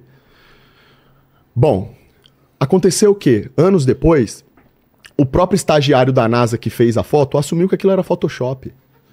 Só que a questão, Vilela, Mas é Photoshop porque eles pegaram sem nuvens, não é? Pegaram. Não, não é não, não, é que pegaram sem nuvens. É que as nuvens que estavam lá eram Ctrl-C, Ctrl-V. Você via a pessoa que. As pessoas que fizeram a análise da, da própria imagem, elas percebiam que existiam várias repetições de imagem ali. Entendi. muitas repetições de imagens de nuvens ali, Ctrl C, Ctrl V. Coisa que não bate, né? Coisa que é um indício de que a, a imagem foi forjada. Porque, principalmente se tratando de nuvem, não tem como você ter dezenas, dezenas, dezenas e dezenas de nuvens exatamente iguais. É, talvez os caras pegaram os lugares que estavam meio feio e cobriram com nuvens pra ficar uma imagem bonita, sei lá. assim. A questão, Vilela, é o seguinte: o que eu tô te falando aqui não é uma brincadeira. O cara assumiu que aquilo lá foi uma foto forjada. Quando você digita no Google, ele pode digitar ali agora o Paquito, se ele quiser. Coloca lá, assim, ó. Fotos da Terra. É tudo CGI. Não tem uma foto real da Terra. Outra coisa que eles mostram, que nem você falou, caminhada espacial, É. ônibus espacial. Aquilo é algo que pode. Os caras foram pra Lua, se a ida à Lua é questionável, extremamente questionável, se existem N erros de gravação lá que estão sendo mostrados, inclusive. E a própria NASA, dentro, da, dentro das transmissões que elas fazem, quando eles estão lá na ISS, que eles conversam com a gente, vira mortal, eles brincam de virar É. mortal lá, tudo. Diversas vezes apareceu atrás deles problemas de chroma key, aparece o fundo verde. Para. Pô, tem um monte, tem um monte de furo na NASA, da NASA na internet, ô Vilela. Tem vários canais que trazem isso daí. Os caras a passando lá no Essa fundo. foto, por exemplo. Essa daí. Essa daí é a Blue Marble. É. Ali embaixo, ali embaixo dá até pra ver as luas ali que foram editadas. Bem na parte de baixo ali, ó, no seu caso Que ali do seu foto, lado hein? esquerdo. Aham. Só que isso não é uma foto, é uma imagem. Entendi. Tem diferença de foto pra imagem, né? Isso daí foi assumido depois que era uma imagem, ô Vilela. E até hoje as pessoas elas têm uma coisa que foi criada na cabeça dela que é o seguinte, elas pensam que isso daí é uma foto, que isso daí é alguma, algum tipo Real. de prova. É, mas não tem. Ô, Paquito, tem dúvidas em relação a isso? Fazer um xixi, aproveita. fa- Se tiver dentro do assunto, aqui, melhor. tá? É, se tiver dentro do assunto, melhor ainda. É, a galera tinha, tava, perguntar, tava perguntando aqui justamente quais eram os argumentos a favor da Terra plana e tal. É, a galera não fez nenhuma pergunta mais específica assim. É, então, é, vou passar para as outras perguntas aqui dos membros. Só vamos. É, o André Gama, ele perguntou aqui se vocês se consideram um Red Pill. Não. Com certeza não. É, vou tentar desenvolver um pouco disso daí pra vocês entenderem, tá? Porque o que, que aconteceu? Da maneira como eu apareci na internet, falando sobre diversas coisas polêmicas, inclusive coisas que envolvem relacionamento, propriamente dito, muitas pessoas pensaram que eu seguia essa vertente de pensamento, né? Do- dos caras aí que se consideram red pill, que falam que mulher, ela, né, traz um certo problema pra vida do homem. Eu nunca sequer, em nenhum discurso meu, eu falei, me denominei como red pilado, algo desse tipo. O meu discurso para qualquer pessoa que avalie, vê as coisas que eu falo sobre relacionamento, sobre como um homem deve tratar uma mulher, sobre, sobre como uma mulher deve se portar e tratar um homem, o respeito mútuo que deve existir, como que funciona a dinâmica de um relacionamento e o que que precisa ser feito para dar certo, que em primeiro lugar é apegar-se a Deus, né? Começa daí, é a base de tudo as pessoas percebem que o meu discurso não tem nada a ver com Red Pill. Mas eles, é uma pergunta meio que frequente, porque assim, meio que criou um estereótipo em torno de, do que é ser um Red Pill. Qualquer cara que fale determinadas verdades, e tem coisas que os caras da Red Pill falam que são verdades. Não é tudo que eles falam que eu discordo. Tem coisas lá que eles falam que faz sentido. Algumas condutas lá que eles apresentam de mulheres e homens bate com a realidade, sim, concordo. Só que tem muita coisa também que eu discordo. Por isso eu não posso me considerar um red pill, né? Porque pra mim acaba chegando num, num, num ponto onde eles extrapolam demais as ideias e acabam ficando muito dentro dessa bolha e não conseguem pensar além disso. E também tem muitos deles que eu já vi também agindo até de má fé, falando sobre determinadas outras questões que envolvem relacionamentos até particulares de outras pessoas, né? Então, nesse sentido aí de Red Pill, não, não tenho nada a ver. A minha filosofia é outra, a minha visão que eu tenho sobre como deve ser o relacionamento de um homem e de uma mulher é totalmente diferente. E se você pegar cortes meus aí na internet falando sobre isso, vocês vão ver também, que eu já falei diversas vezes sobre isso. Se vocês acompanharem a minha live lá e ver os conselhos que eu falo sobre relacionamento, como eu vejo o papel da mulher na sociedade, como eu vejo que deveria ser o papel do homem na sociedade, não tem absolutamente nada a ver com, com essas questões aí voltadas para Red Pill, não. Boa. Aí o Vitinho falou aqui, Xandeus, conta pra gente é, as vantagens do NoFap. Putz, isso daí é brabo demais. Vou até tirar aqui a camiseta que eu tô com calor. Cara, no FEP é o seguinte. Quando eu comecei na internet, que eu fiquei conhecido através das lives, eu falava muito sobre essa questão do NoFap. Porque era algo que eu já tinha conhecimento, né? Há um tempo atrás. Antes de começar a fazer live. As pessoas até então não estavam falando muito sobre isso. Eram pouquíssimos canais que você via no YouTube de pessoas, inteligentes inclusive, que abordavam sobre o tema. Então, quando eu cheguei falando sobre isso na minha live, foi meio que um baque para geral. Até hoje isso gera um baque na vida de muitas pessoas. Por quê? Porque num primeiro momento, elas acham que aquilo ali é uma loucura. Só que depois, quando elas entendem as ideias, elas começam a aplicar na vida delas, elas têm as mudanças. Mudanças extremamente significativas e positivas para a vida delas. Então o NoFap, na verdade, o que, que é? Você para. NoFap que eu falo é a questão do problema do vício em masturbação alicerçado à pornografia. A pornografia, existem estudos hoje, que são seríssimos, inclusive, que sabe que o efeito da pornografia no cérebro de uma pessoa é igual a de uma heroína, por exemplo, cocaína, certo? Então nós sabemos que a masturbação ela causa esse efeito. Aliás, a pornografia causa esse efeito no nosso cérebro. É uma droga. É viciante, né? Você vai viciando e cada hora você busca por estímulos diferentes, porque o seu cérebro fica adaptado a um tipo de estímulo, aí chega uma hora que você quer mais. É. Exatamente o mesmo efeito da droga. Começa com um pouquinho, não faz mais efeito, você vai querer aumentar. Na pornografia funciona como? Você assiste uma coisa que hoje que tem um determinado tema, no outro dia você vai querer buscar por outra coisa. Quando você vê, você tá assistindo coisas das mais bizarras situações possíveis, e aquilo ali deturpa a maneira como seu cérebro pensa e age diante de determinadas situações. Acaba te dando muitos gatilhos e corrompe a sua mente. É uma coisa terrível, a ponto assim, de você estar tá vivendo, você ter um convívio, convívio social, você passar por situações assim, que não tem nenhum tipo de cunho de estímulo sexual, e você fica sexualizando coisas na sua cabeça. Porque o seu cérebro foi condicionado por conta da pornografia, coisas que você ficava vendo por aí. Então você acaba sexualizando muito mais. Entendi. Qualquer coisa, até uma coisa que é extremamente banal, que não tem nada a ver. Certo? Esse é o problema da pornografia. Alicerçado à masturbação, o que, que acontece? Quando a gente se masturba, a gente tem uma perda incrível de energia. Inclusive, muito do nosso zinco vai embora quando a gente se masturba. E zinco é uma coisa muito importante, né? Pra dar energia e dar gás pra gente poder ter vontade de fazer as coisas. Quando o cara se masturba consumindo pornografia, ou quando ele simplesmente se masturba, você percebe de imediato que a sua energia cai, o seu rendimento cai, você fica cansado, você fica mais é, condicionado a ficar na sua, tranquilo, você não tem vontade de exercer energia sobre alguma coisa, exercer força sobre alguma coisa, você acaba procrastinando alguma coisa que você teria que fazer. Sua energia foi consumida. Isso a médio prazo e a longo prazo é um baita de um problema na sua vida. Por quê? O vício vai fazer com que o seu cérebro sempre busque por aquela descarga de dopamina que é dada no seu cérebro, certo? A dopamina, ela traz como efeito colateral essa sensação de improdutividade. Você fica mais recuado diante de si mesmo. Então você não tem vontade de se comunicar, você não tem comunidade, você não tem vontade de treinar, você não tem vontade de estudar, você não tem vontade de trabalhar. Claro, a sua energia foi toda jogada no ralo através de um estímulo que foi superficial, porque masturbação alicerçada com pornografia não tem absolutamente nada a ver com sexo de verdade. Quando a gente faz sexo de verdade com uma pessoa que a gente ama, a energia que é liberada ali é boa, a sensação é boa e você se sente melhor. Embora você fique cansado, óbvio, porque você fez uma atividade intensa ali, mas você se sente melhor depois daquilo. Porque houve uma troca pura de energia e sentimento dentro daquele ato. Tem outro significado isso. A masturbação, por ser um estímulo superficial e dar essa alta descarga de dopamina no seu cérebro, além desses problemas que a pornografia causa, que é corromper a sua percepção de realidade, você passa a sexualizar tudo, e tudo para você é motivo para você querer descarregar essa energia do jeito errado, a sua vida começa a regredir. Em vez de você ser um cara que luta pelas coisas, você fica mais acuado. Em vez de ser um cara que se comunica mais, que impõe mais, exerce vontade sobre as coisas, tem mais vontade de acertar, de ser produtivo, você fica mais improdutivo, fica menos comunicativo. Para você ver, Vilela, a dimensão do problema que é isso, muitas pessoas, e qualquer um pode fazer o teste, qualquer pessoa que tem problema com vício nisso, basta você ficar duas semanas, uma semana sem fazer isso. Você vai ver como o seu corpo vai passar a operar você automaticamente vai ficar mais disposto, você automaticamente vai ficar mais comunicativo, você vai passar a exercer uma vontade de realizar. E o ser humano, quando não tem vontade de realizar, Vilela, ele É. não tem nada para fazer nessa vida. Nós somos movidos por essa vontade. A dopamina é responsável por isso. Porque o que é a dopamina? Ela é a recompensa. Antes da gente conquistar a dopamina, a gente tem que correr um árduo caminho do progresso. A gente tem que ser uma máquina de resolver problema e quando a, quando a gente consegue recompensa, aquilo tem um significado.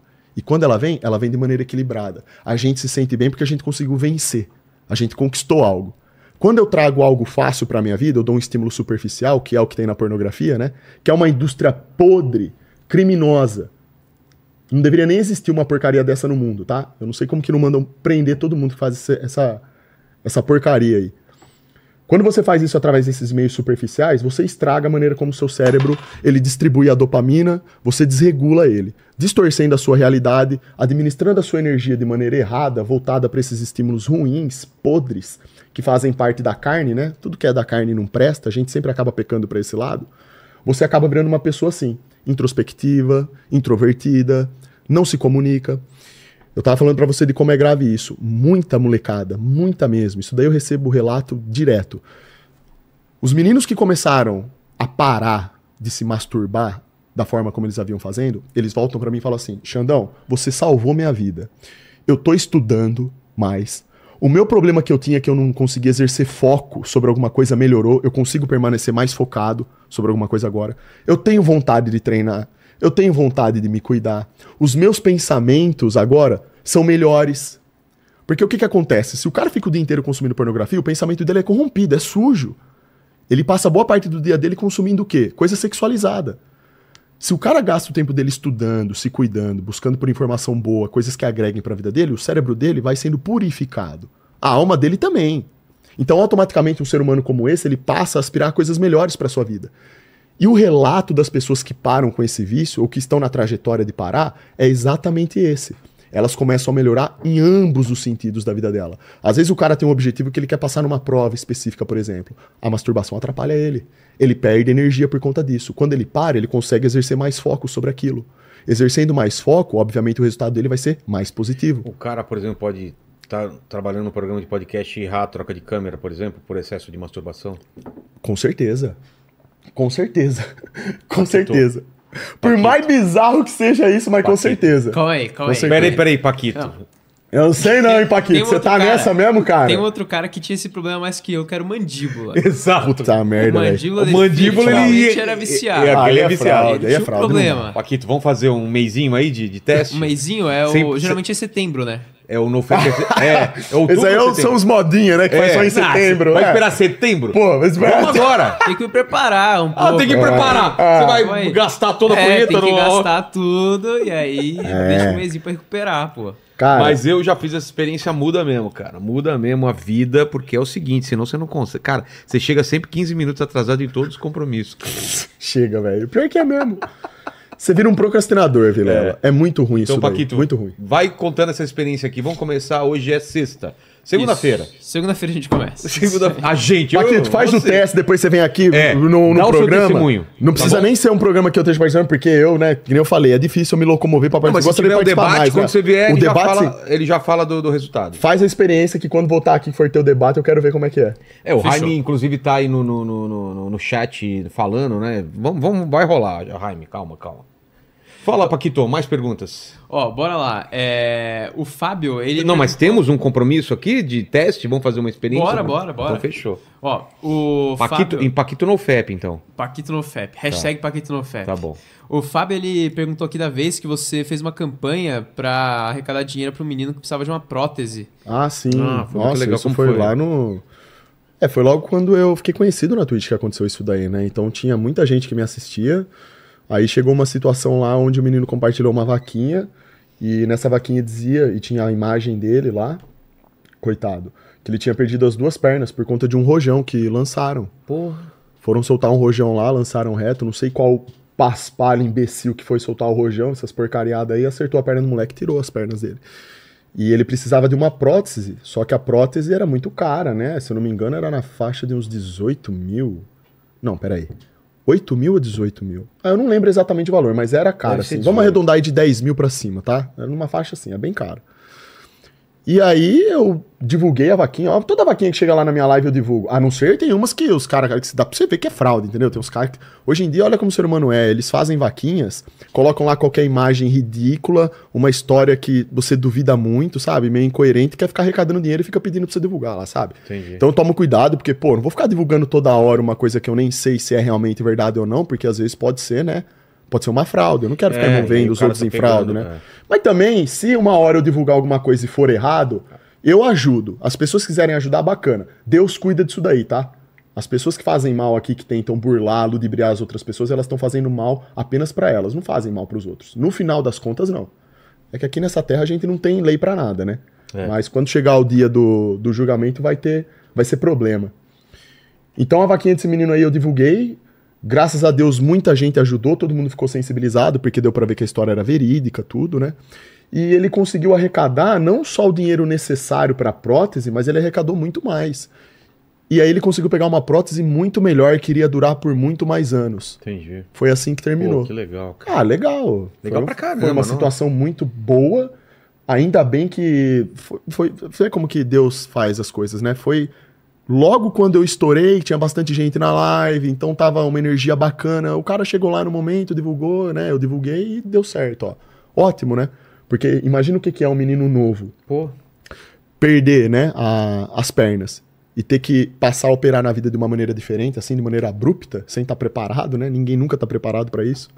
É muito complicado. Mas eu espero que ele esteja bem. Desde então, eu nunca mais ouvi falar assim, eu não sei, né? Tipo, também não fico indo atrás, né, para saber nem nada, mas o bom é que deu certo, que ele conseguiu. A mãe dele mandou uma mensagem lá falando logo depois, né, que tinha dado certo, que tinha comprado a prótese lá, certo. Eu acho que ele deve estar feliz hoje em dia, e deve estar conseguindo viver a vida dele bem aí, né? Pô, que bom. Fala, Paquito. Ó, o Beto é, Foramiglio, ele perguntou por que, que você recusou o patrocínio da Blaze e se você já sabia algum podre da Blaze quando eles fizeram a proposta. Você teve proposta? Tive. Não só a. A questão da proposta é assim. Eu não vou ficar citando nomes aqui de quais, é, quais dessas agências me deram Procurou. proposta, tá? Ah, Me tá. procuraram. Não preciso ficar citando nome. Mas desde quando eu comecei a streamar, era muito recorrente isso daí. Só que quando eu comecei a streamar, essa questão de casa de apostas não estava tão em alta ainda. Não era, você não tinha o tanto de gente Pô, sendo patrocinada por isso que tem em hoje em dia, dia. né? Então era raro você ver alguém que mexia com isso daí, né? Então de quando em quando chegava pra mim patrocínios. Então, por exemplo, sem citar nomes, mas eu recebi durante a minha trajetória aí pelo menos umas seis ou sete propostas disso daí. E são propostas que a gente sabe que pagam bem, tudo, né? Esses caras pagam bem pra você fazer a divulgação. Eu simplesmente não aceitei porque o motivo é óbvio, isso daí é imoral, é inaceitável e toda a sociedade, eu falo todos mesmo, deveriam se colocar contra isso daí, segundo o meu ponto de vista, certo? Isso daí amaldiçoa a vida da pessoa, faz ela querer gastar dinheiro achando que vai ter um retorno fácil. Essa molecada nem condição pra pagar às vezes tem, precisa pegar dinheiro do pai e da mãe pra apostar. Vai saber se muitos deles ainda não acabam roubando o próprio pai e a mãe pra poder apostar, porque é um vício, você perde o controle disso. Então, às vezes, não é nem roubar, mas às vezes o menino pede um dinheiro pra sair no final de semana pro pai, ele não gasta esse dinheiro, ele guarda pra apostar. O dinheiro dele tá indo pra esse lado aí, fazendo toda essa máquina girar, essa máquina podre, que vai contaminando o cérebro do- das pessoas. E, puta, já chegou relatos lá na minha live dos caras lá que estão devendo 20 mil, 30 mil, estão com a vida de ponta cabeça, não sabem o que fazer. Pessoas que apostaram, ganharam lá e não receberam ainda o dinheiro, porque tá tendo muito problema disso, né? A, a Blaze aí, no caso, que foi mencionada, não tá pagando e tá dando muito problema sobre isso daí. Só que é aquele negócio, o que que aconteceu? Eu recusei todas porque o motivo é óbvio, isso daí é algo corrompido. Uma pessoa boa, que tem valores, que estabelece critérios, que não quer trazer o mal pra vida do outro, nunca compartilha algo desse. Todo mundo sabe que é errado. Não tem como você chegar pra uma pessoa e falar, ah, mas. é-" Não. Seja sincero. Se você foi lá, aceitou o patrocínio, seja sincero. Fala, olha, se você quer pedir desculpa ou não, problema seu, mas seja sincero. Fala, ó, eu aceitei porque eu queria o dinheiro. Eu aceitei porque a minha família tava precisando de muito dinheiro e eu tava passando por uma situação, sei lá, complicada. Eu me deixei levar pelo dinheiro ali que eu ia receber fácil e peguei. Beleza! Não sou eu que vou julgar isso aí. Quem julga é o criador. Agora, não é porque eu não julgo que eu vou deixar de falar a verdade, que eu vou deixar de falar o que é certo e errado. Se eu exerço influência diária sobre a cabeça de milhares de jovens, como posso eu estimulá-los a gastarem um dinheiro que eles nem têm num jogo de azar que todo mundo sabe que é feito através de um algoritmo para a pessoa sempre perder? Você entra no jogo ganhando, mas a médio prazo e a longo prazo você vai perder. Principalmente porque isso afeta tanto o seu cérebro, a pessoa entra com uma quantia pequena de dinheiro e depois ela vai aumentando a aposta. Olha como que é a dopamina. É. A pessoa entra lá, então ela ganha com pouco dinheiro, achando que ela é a braba, que ela tá dominando o jogo. Ela vai apostar mais. Ela vai querer ganhar mais. E lá o saldo dela tá aumentando. Ela acha que ela tá ganhando uma fortuna, vai aumentando mais. De repente ela perde tudo. Quando ela perde tudo, aí ferrou. Aí ela vai apostar ainda mais pra tentar recuperar tudo que ela perdeu e perde de novo. Esse é um negócio amaldiçoado e todo mundo sabe disso daí. A lógica como funciona. Inclusive, esses dias atrás eu fiz um react de um vídeo de um cara que trabalhou durante uma década nesse sistema de cassino. Ele sabe como que funciona o algoritmo, a matemática por trás de como é feito. Ah, é? É, eu reagi ao vídeo e o cara, ele foi extremamente educado, ele falou que ele não tava falando isso por conta da Blaze, ele simplesmente tava expondo como que o algoritmo matemático funciona. O negócio é feito pra pessoa perder. As pessoas têm que ter isso na cabeça. É a mesma coisa que o mundo das drogas. As drogas são feitas pra fazer você perder. Não existe âmbito de vencer dentro disso daí. Não existe como você vencer no meio desse tipo de coisa. Isso corrompe sua alma. Mexe com o seu cérebro. A pessoa pode ser a mais bem estruturada possível. Pra você ter uma ideia, o Nikola Tesla, um dos maiores gênios, cara, aquele eu considero gênio porque ele trouxe Não, progresso real pra genial, humanidade. cara. Ele tinha problema de aposta, ele era Ah, é? viciado nisso e perdeu dinheiro nisso. A mãe dele, a última vez que ele foi pedir dinheiro pra mãe dele, a mãe dele entregou o dinheiro pra ele e falou: "Filho, Deus te abençoe. Toma, vai lá aposta, mas eu espero que você perca tudo e aprenda com o seu erro." Então até um cara como esse, olha como que o negócio, não é aqui não é questão Não é de tipo ser assim, inteligente eu ser burro. não é, porque o nosso cérebro, ô Vilela, o nosso cérebro é igual. O que muda são os estímulos que são dados aos nossos cérebros, mas eles, em tese, vêm É. tudo igual. Se o estímulo dado é o estímulo errado, você, a curto prazo, talvez você não tenha grandes perdas. Mas a médio prazo e a longo prazo, a tendência é que você vá se corrompendo mais. E é isso que o cassino faz com a pessoa. Eu nunca poderia aceitar um negócio desse. Você fala assim, ah, Xandão, mas você estaria milionário. E estaria mesmo, Vilela. Estaria com a minha vida feita. Ai, nossa, que bacana. Aí eu ia deitar de noite na minha cama, pergunta se eu ia conseguir dormir. Não existe isso daí, cara. É um dinheiro amaldiçoado. É a mesma coisa que você fazer um pacto com o diabo, isso daí. E não adianta você achar que você vai ser o bonzão nessa existência, que você vai conseguir ganhar dinheiro de forma ilícita, às custas da desgraça dos outros, e pensar que a sua vida vai ser uma beleza, porque não vai. Esse mundo, tudo se trata do âmbito espiritual. A guerra aqui é espiritual. As pessoas cultivam a mesma energia que elas emanam. Então, todas as pessoas, tá? Não é só quem está envolvido com esse negócio de aposta, não. Agora, falando de política também, todos os políticos, todas as pessoas que estão ganhando, tirando vantagem das pessoas desse país, enquanto as pessoas querem melhorar e não vem perspectiva nenhuma de melhora, todas essas pessoas vão sucumbir. Você não tenha dúvida quanto a isso. Vai chegar o dia e a gente já está próximo disso. Então, o motivo pelo qual eu não aceitei essa proposta é óbvia. Eu sinto até vergonha, na verdade. Eu me sinto envergonhado de saber que eu vivo num país quando chegam pessoas pra mim e questionam ainda o porquê de eu não ter aceitado uma porcaria dessa. É isso que me deixa mais indignado ainda. Claro, a maioria das pessoas falaram, Xandão, ótima atitude sua. Porque, como eu falo, a maior parte das pessoas tem consciência disso daí. Só que tem gente que ainda questiona.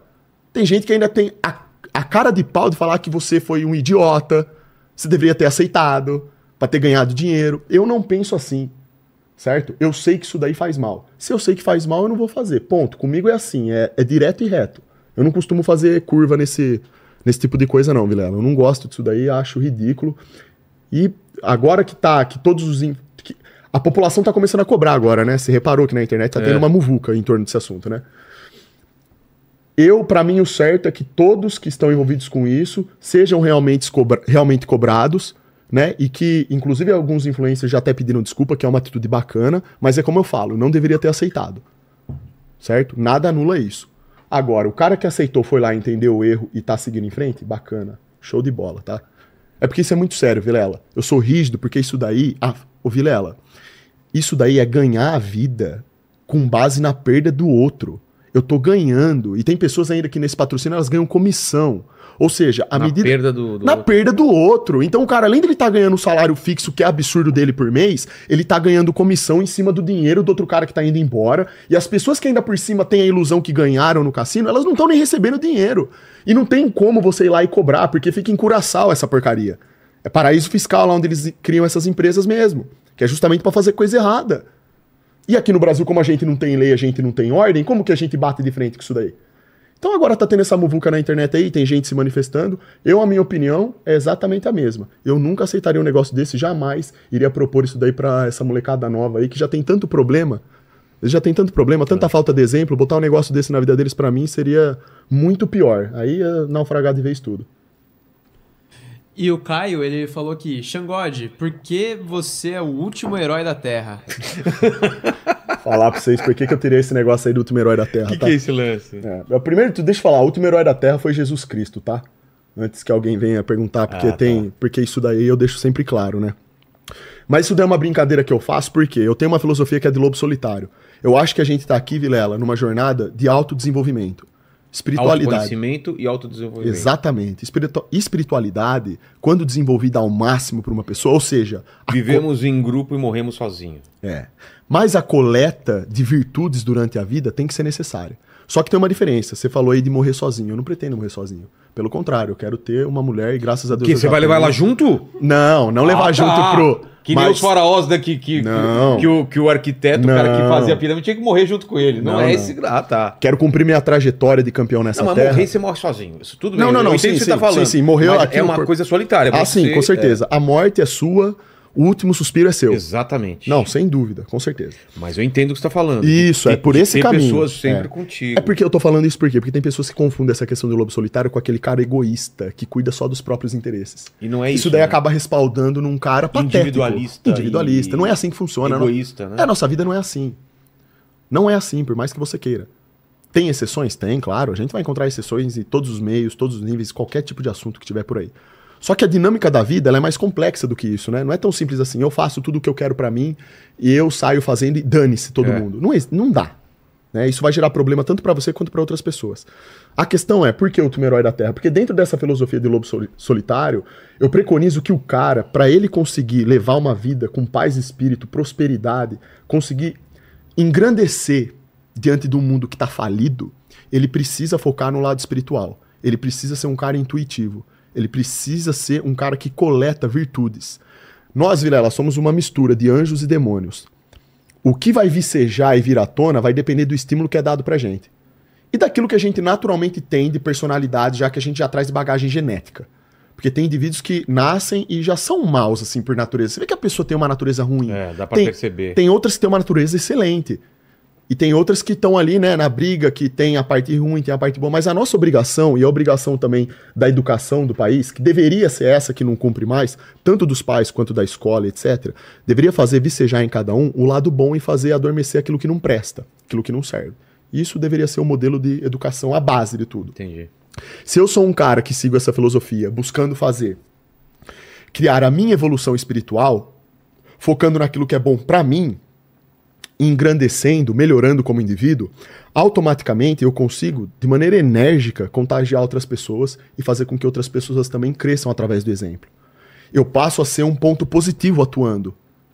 Dentro, eu passo a ser uma espécie de um esparadrapo dentro de um corpo que está cheio de feridas. Isso vai abrir espaço para que outros esparadrapos surjam e vão tapando outros buracos. Entende? Entendi. Se todo mundo focasse nessa linha de raciocínio, Pô, cabeça de herói, de você ser o cara que dá o exemplo que faz a coisa certa, mesmo quando seja a coisa mais difícil, mesmo quando você esteja, porque tem gente que tem vontade de cometer o erro, você consiga, mesmo que você venha errar, mas que você aprenda com o seu er- erro e melhore e busque trazer isso para sua vida e disseminar isso como mensagem positiva para as pessoas, alicerçados na verdade, que a gente tem que ser sempre, a gente tem que estar sempre em busca da verdade para tentar entender por que, que o mundo é o mundo, por que, que estamos aqui, qual é o nosso propósito, tudo isso. Isso vai trazendo uma visão otimista da realidade para nós. Se eu sou um cara otimista, Vilela, eu vou vir aqui fazer um podcast com você, você do meu lado conversando comigo, você vai se sentir otimista também. é. Se eu sou um cara negativo e para baixo, você vai ficar Mesma negativo coisa. e para baixo. A gente influencia as, ao- ao- as pessoas e o nosso redor todo. É isso. Então, último herói da Terra. O que, que significa isso? Nada mais é você ter uma mente blindada, seguir uma filosofia onde a espiritualidade é o centro de tudo. É você melhorar todas as suas características como ser humano, se aprender a coletar e cultuar as virtudes que nós temos. Porque são as virtudes que nos salvam, em detrimento dos pecados, das coisas ruins que a gente acaba cometendo durante a vida. E lógico, aqui não tem como a gente ser um ser humano perfeito, tá? Porque daí pode ter gente que pode achar assim, ó, Xana, mas nessa linha você vai virar um cara perfeito. Não existe perfeição. Jesus Cristo veio para pagar pelos nossos pecados e nós somos pecadores por excelência. Mesmo que seja um pecado mínimo, você vai pecar. Só que, onde que tá a importância? É você aprender com os seus erros e buscar sempre melhorar. Nunca fugir daquilo que você é, mas sempre buscar a evolução.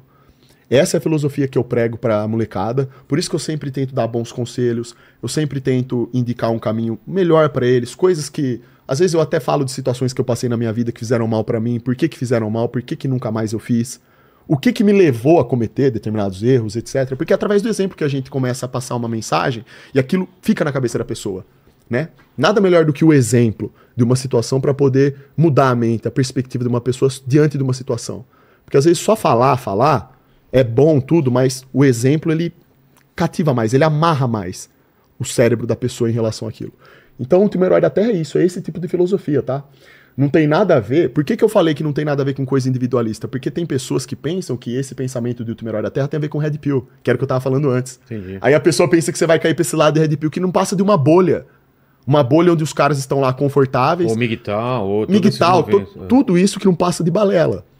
Só que, infelizmente, ideologias falsas, errôneas por aí, elas estão às pencas, estão entrando na cabeça das pessoas e às vezes tiram elas do caminho.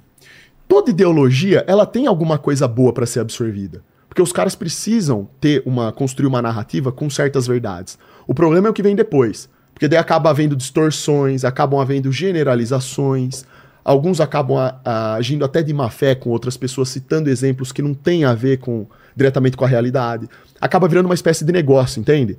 Daí surgem coaches da vida, né, de pessoas que apresentam a verdade absoluta sobre. Vou falar pra você aqui porque que. Ah, é até ridículo, eu tenho vergonha de falar, mas essas coisas, ah, como um manual pra você não ser corno. Sei. É umas coisas idiota, cara, umas merda dessa, velho. Mas não, o Vilela, o pior é que nego. Cara, Tem, os caras vendem com o nego. trouxa pra tudo. Vai pegar, É. nego pega, porque a gente tá vivendo numa sociedade que é fraca. Qual que é a grande sacada do sistema? Por que o sistema não quer que você seja um indivíduo não centralizado com o sistema? Ou melhor, por que, que o sistema quer que você seja exatamente centralizado com ele? Porque quando você descentraliza e busca informações que não fazem parte daquele meio natural, você começa a abrir sua cabeça e começa a ter outras percepções acerca da realidade. Quando isso começa a acontecer e começa a dar um estalo na sua mente, você vai percebendo que você, na verdade, tinha construído toda uma linha de raciocínio desde o dia que você nasceu até hoje, que era errada diante da realidade, o que, que o sistema vai fazer com você? Com esse gado? Ele se aproveita. Quanto mais pessoas fracas eu tenho na sociedade, não questionadoras, não buscando o progresso, não buscando virtudes, mais fracas elas são, mais surgem o quê? Propostas para propostas de milagres para operarem na vida dessas pessoas que irão fazer com que elas sejam salvas e fiquem, sei lá, milionárias e que fiquem não sei com o quê, tudo coisa do mundo. Consiga mulher, carro, essas coisas, sabe? Que acaba cativando o ser humano fraco, né? Porque o ser humano que é forte, ele não tá preocupado com isso. Ele não tá preocupado em ter um monte de carrão, em ficar saindo com um monte de mulher, em ficar transmitindo esse exemplo. Ele tá preocupado com a sua salvação, com o seu desenvolvimento aqui. Ele tá preocupado em sair de perto daquilo que não presta. Isso daí é o Total. cara forte. E você tem que ser forte para ser isso daí. Trilhar esse caminho aí de herói, de ser lobo solitário, é muito difícil. As pessoas têm muita dificuldade de fazer isso daí, porque as pessoas, infelizmente, ou felizmente, elas querem fazer parte do meio. As pessoas não têm por excelência um pensamento individualista. Elas já são, já, elas querem fazer parte de um meio. Só que o problema é que o meio, ele é pútrido. Ele corrompe. Eu, na minha vida, eu tive que me afastar de muitas coisas e pessoas, me afastar de muitas ideias que não serviam pra nada, que me jogavam lá pra baixo, me deixavam pra trás. Quando na verdade eu queria aspirar por coisas boas. Eu simplesmente precisava parar e focar naquilo que estava dentro de mim. E a partir dali a coisa começou a dar certo, Vilela. Você começa a virar uma pessoa melhor, você opera de uma maneira muito melhor. Filosofia do lobo solitário e herói é isso, é você ter a mente blindada. Não se deixe levar pelas fraudes do mundo, aprenda com os seus erros. Seja um cara diferente do meio. A gente sai na rua todo dia, a gente vê as pessoas com os mesmos comportamentos, uma cambada de NPC, tudo fazendo a mesma coisa, reproduzindo os mesmos argumentos sobre tudo. Ninguém mais tem capacidade de sentar e discutir algo com alguém, de apresentar uma ideia contrária à outra, de defender isso. Ninguém mais está preocupado em transmitir um bom valor para outra pessoa. Ninguém está preocupado em falar sobre a verdade.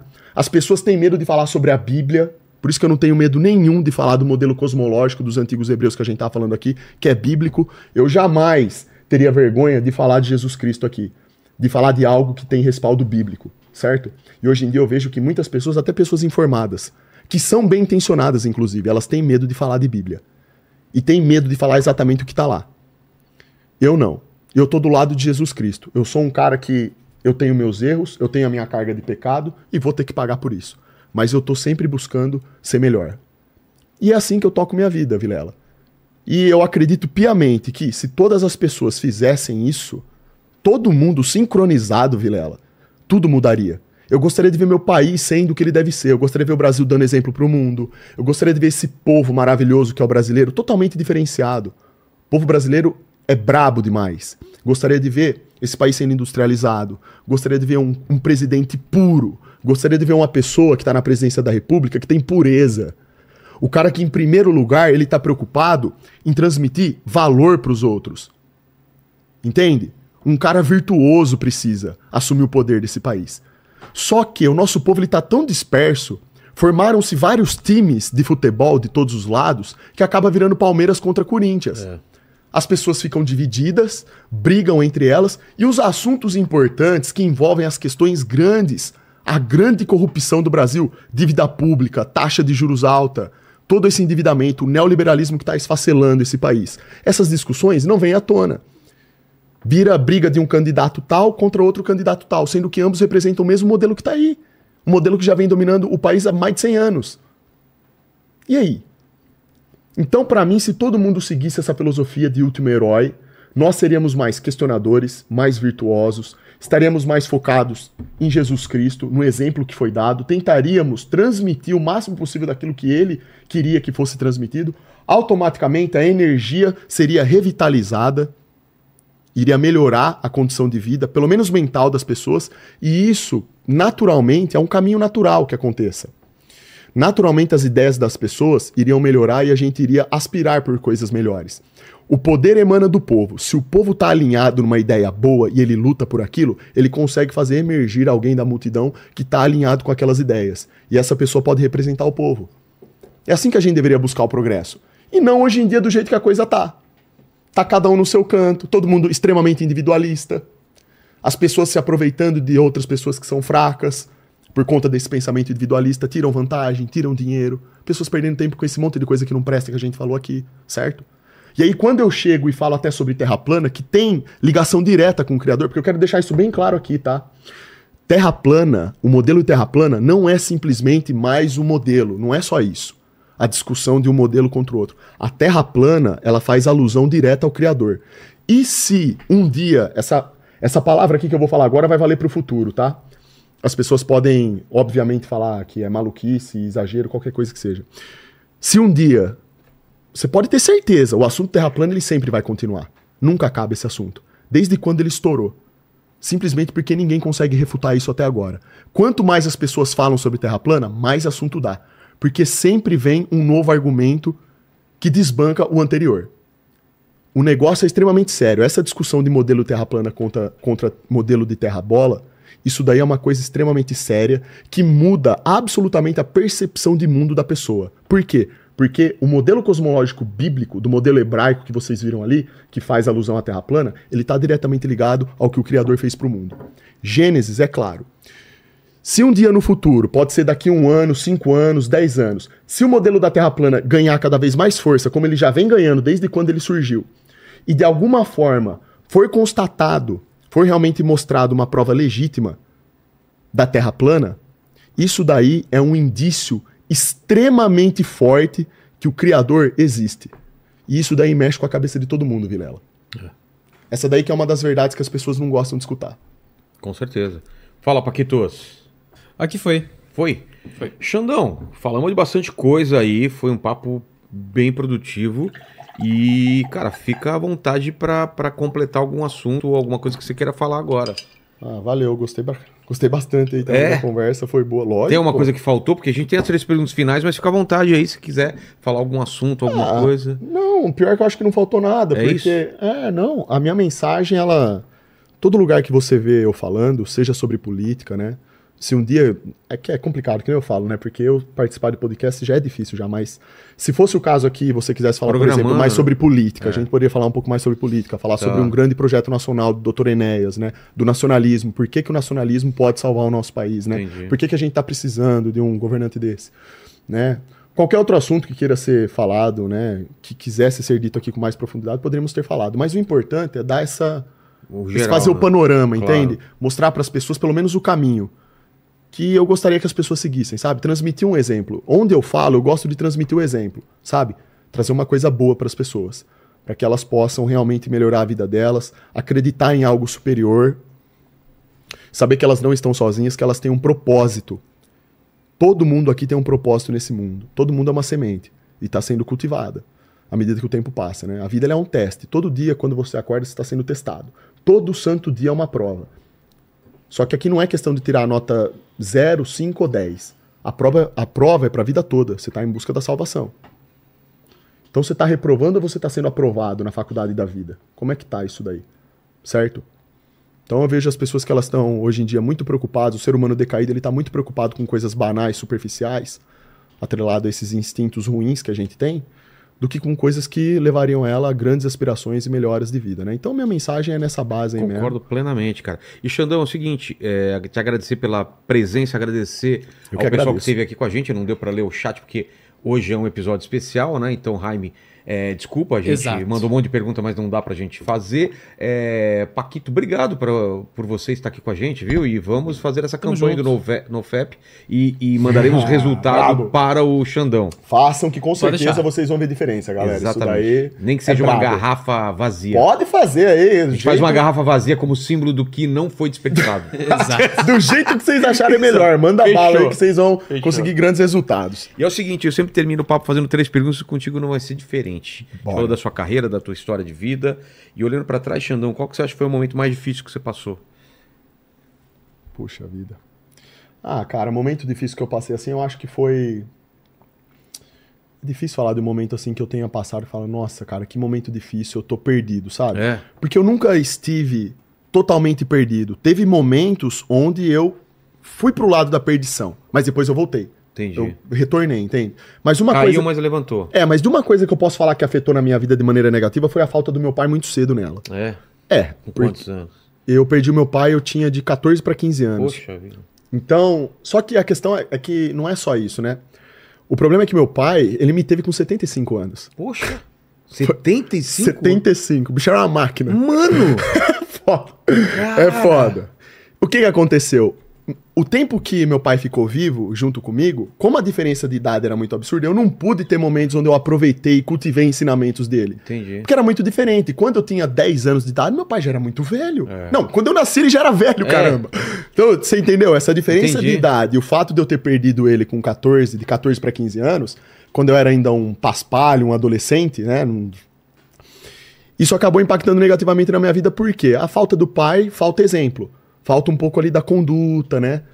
O pai, ele pode passar e ele deve passar uma sabedoria muito grande pro seu filho. Meu pai era um homem tão antigo que viveu por tempos muito piores do que hoje, né? Tempos complicados, só que naquela época, homens eram mais fortes, eram feitos, a educação era diferente, o código de conduta era diferente, e eu sinto que meu pai tinha tudo isso pra me passar. Só que não deu tempo, sabe? Não deu tempo de eu chegar naquele aniversário de 18 anos, quando você tá ficando, na época de hoje, mais maduro, com maior percepção, você ter aquela conversa com seu pai. Perguntar como é que foi a vida dele. Porque pra você ter ideia, tem muita coisa do meu pai que eu não sei até hoje direito. São tempos muito antigos. Ele é de uma época totalmente diferente. Pô, 1918 ele Oh. nasceu. Então imagina. Caramba, velho. É muito tempo atrás, é muita diferença. Isso daí acaba impactando porque o nosso comportamento muda, né? Quando você tem um pai e uma mãe que estão sempre presentes ali, os exemplos transmitidos para você são maiores, consequentemente suas atitudes são diferentes, o modo como você absorve informação e você reproduz ela na sua vida é diferente, certo? Então, o pai e a mãe, eles servem ju- justamente para isso, né? Para a sua própria maneira se complementarem como indivíduos em um relacionamento e transmitir essa sabedoria pro filho deles, né? Então é complicado, tanto para mim quanto para qualquer outra pessoa que tenha perdido o pai cedo ou a mãe cedo, isso daí é, é complicado. Então, Total. isso é uma coisa difícil. E acaba gerando problemas a médio e a longo prazo que você tem que lidar por muito tempo, né? Mas daí, Vai lidar à pra vida inteira, à né? medida que você vai amadurecendo, você vai melhorando também, né? Você vai tendo que aprender as coisas sozinho, não é verdade? Se você não teve ninguém pra te explicar, você vai aprendendo sozinho. É. É assim que funciona. A gente aprende, né? Aí na marra, mas aprende. Mas é isso. Uma coisa difícil assim na minha vida que eu sinto falta foi isso. Porque eu gostaria, cara, eu sou um cara tão enérgico, sabe? Eu tenho tanta vontade de aprender coisa, de ouvir um ensinamento bom pra ser passado, seria legal isso daí. Graças a Deus eu tive minha mãe. Minha mãe sempre passou pra mim ótimos ensinamentos. Ela é mulher de poucas, né? Durante a minha formação, ela nunca precisou falar muito. Como eu falei, a postura dela já era bem Entendi. então eu já entendia pela postura, eu já sabia, sabe? Como que funcionava o negócio. Então, ela fez papel de mãe e pai, né? Mas a parte do pai é essa, né? Seria bom ter tido. Total. Seria, na verdade, não é bom, é essencial, né? É. Mas tranquilo. Então, assim, se fosse pra citar algo assim que impactou minha vida e que sempre vai gerar um impacto, é isso, né? O primordial. A segunda pergunta é a seguinte: a gente falou até sobre isso, né? Sobre a morte. A gente vai Certo. morrer um dia. Aham. Espero que demore muito tempo, que a gente realize muita Ah, sim, coisa. que a gente consiga. Opa, Mas esse vídeo vai ficar pra sempre na internet, pro pessoal que voltar daqui 502 anos no Brabo. futuro. e querer saber quais seriam suas últimas palavras, Super Xandão. Seu epitáfio. as últimas palavras. Caminho de campeão, virtudes e verdade. A câmera é essa aqui, ó. Essa. Caminho de campeão, virtudes e verdade. Essas três coisas, quando elas estão alinhadas na sua vida e você é um cara que busca por isso de maneira incansável, fazendo tudo aquilo que eu já falei aqui que eu não vou repetir agora, né? Não precisa. Você vai ser um cara que vai conseguir se desenvolver absurdamente. Você vai ser considerado um estranho no ninho, porque você não vai pertencer ao meio, você não vai ser como todos os outros são, mas em compensação, você será uma pessoa admirável. Por quê? Porque você sempre terá a mesma postura, a mesma conduta, todo mundo saberá quem você é de verdade. Hoje em dia, o ser humano ele é muito falso. Ele é muito hipócrita. Ele fala uma coisa aqui, amanhã ele faz outra ou fala outra. Não seja esse tipo de pessoa. Apegue-se ao Criador. Leia muito mais a Bíblia. Aquilo ali vai te trazer sabedoria de verdade. O resto é conversa fiada. Essa é a melhor mensagem possível que eu posso passar. Que é dentro de tudo que eu acredito. Fechou. E a terceira pergunta é: divide um questionamento que você tenha, ou uma dúvida aí com a gente. Eu quero saber onde está a curva. A cu- Onde está a curva? Eu adoraria, olha, eu adoraria, cara, que mostrassem a curva. Isso aí é uma coisa que me incomoda pra caramba. Eu detesto ver gente que olha pra uma coisa plana e fala que tem curva ali. Eu, para mim, isso daí que é a verdadeira loucura. Onde está a curva, Paquito? Cara, a curva está nesse seu belo corpo. Boa. Meteu essa, Toma, meu. toma Ah, essa cantada aí, Toma já, essa cantada. Toma aí, ó, de Então toma. saideira. Caramba. Eu acho que não foi cantada, foi mais um- Foi, uma sei não. zoada, né? É, você, você tá com corpo de terra-bola mesmo. Ah, muito obrigado. Eu vou falar com a tua mãe daqui a Ai, pouco. caramba. Paquito, obrigado demais. Vamos falar dos nossos patrocinadores. Bora. Ah, que- que- quem que você vai falar primeiro? Bitrix? Vamos de Bitrix. Bitrix 24, então. Tem o link na descrição, né? O QR Code passou aí pela tela Exato, tá aí também. na, tela, na tela agora, inclusive. Exatamente. E a Insider, que é essa camisa que eu tô usando, passei para o Xandão também, uma camiseta que não amassa, cueca maravilhosas, meias maravilhosas, e estão me devendo aí no moletom, tá bom? Mandem pra gente aí, né? favor. Tá ficando frio. É, isso? então. Você prestou atenção no papo? Eu prestei atenção, lógico. Então manda bala. Galera, é o seguinte, se você chegou até aqui e não deu seu like ainda, você tá moscando, então dá um like aí, se inscreve no canal, ativa o sininho, torne-se membro pra participar aqui de todos os nossos episódios, inclusive esse aqui com pessoas extremamente especiais. Isso.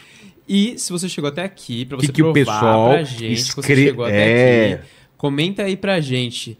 É, bola molhada giratória. Bola molhada giratória. Exato. Tá bom, bola molhada giratória.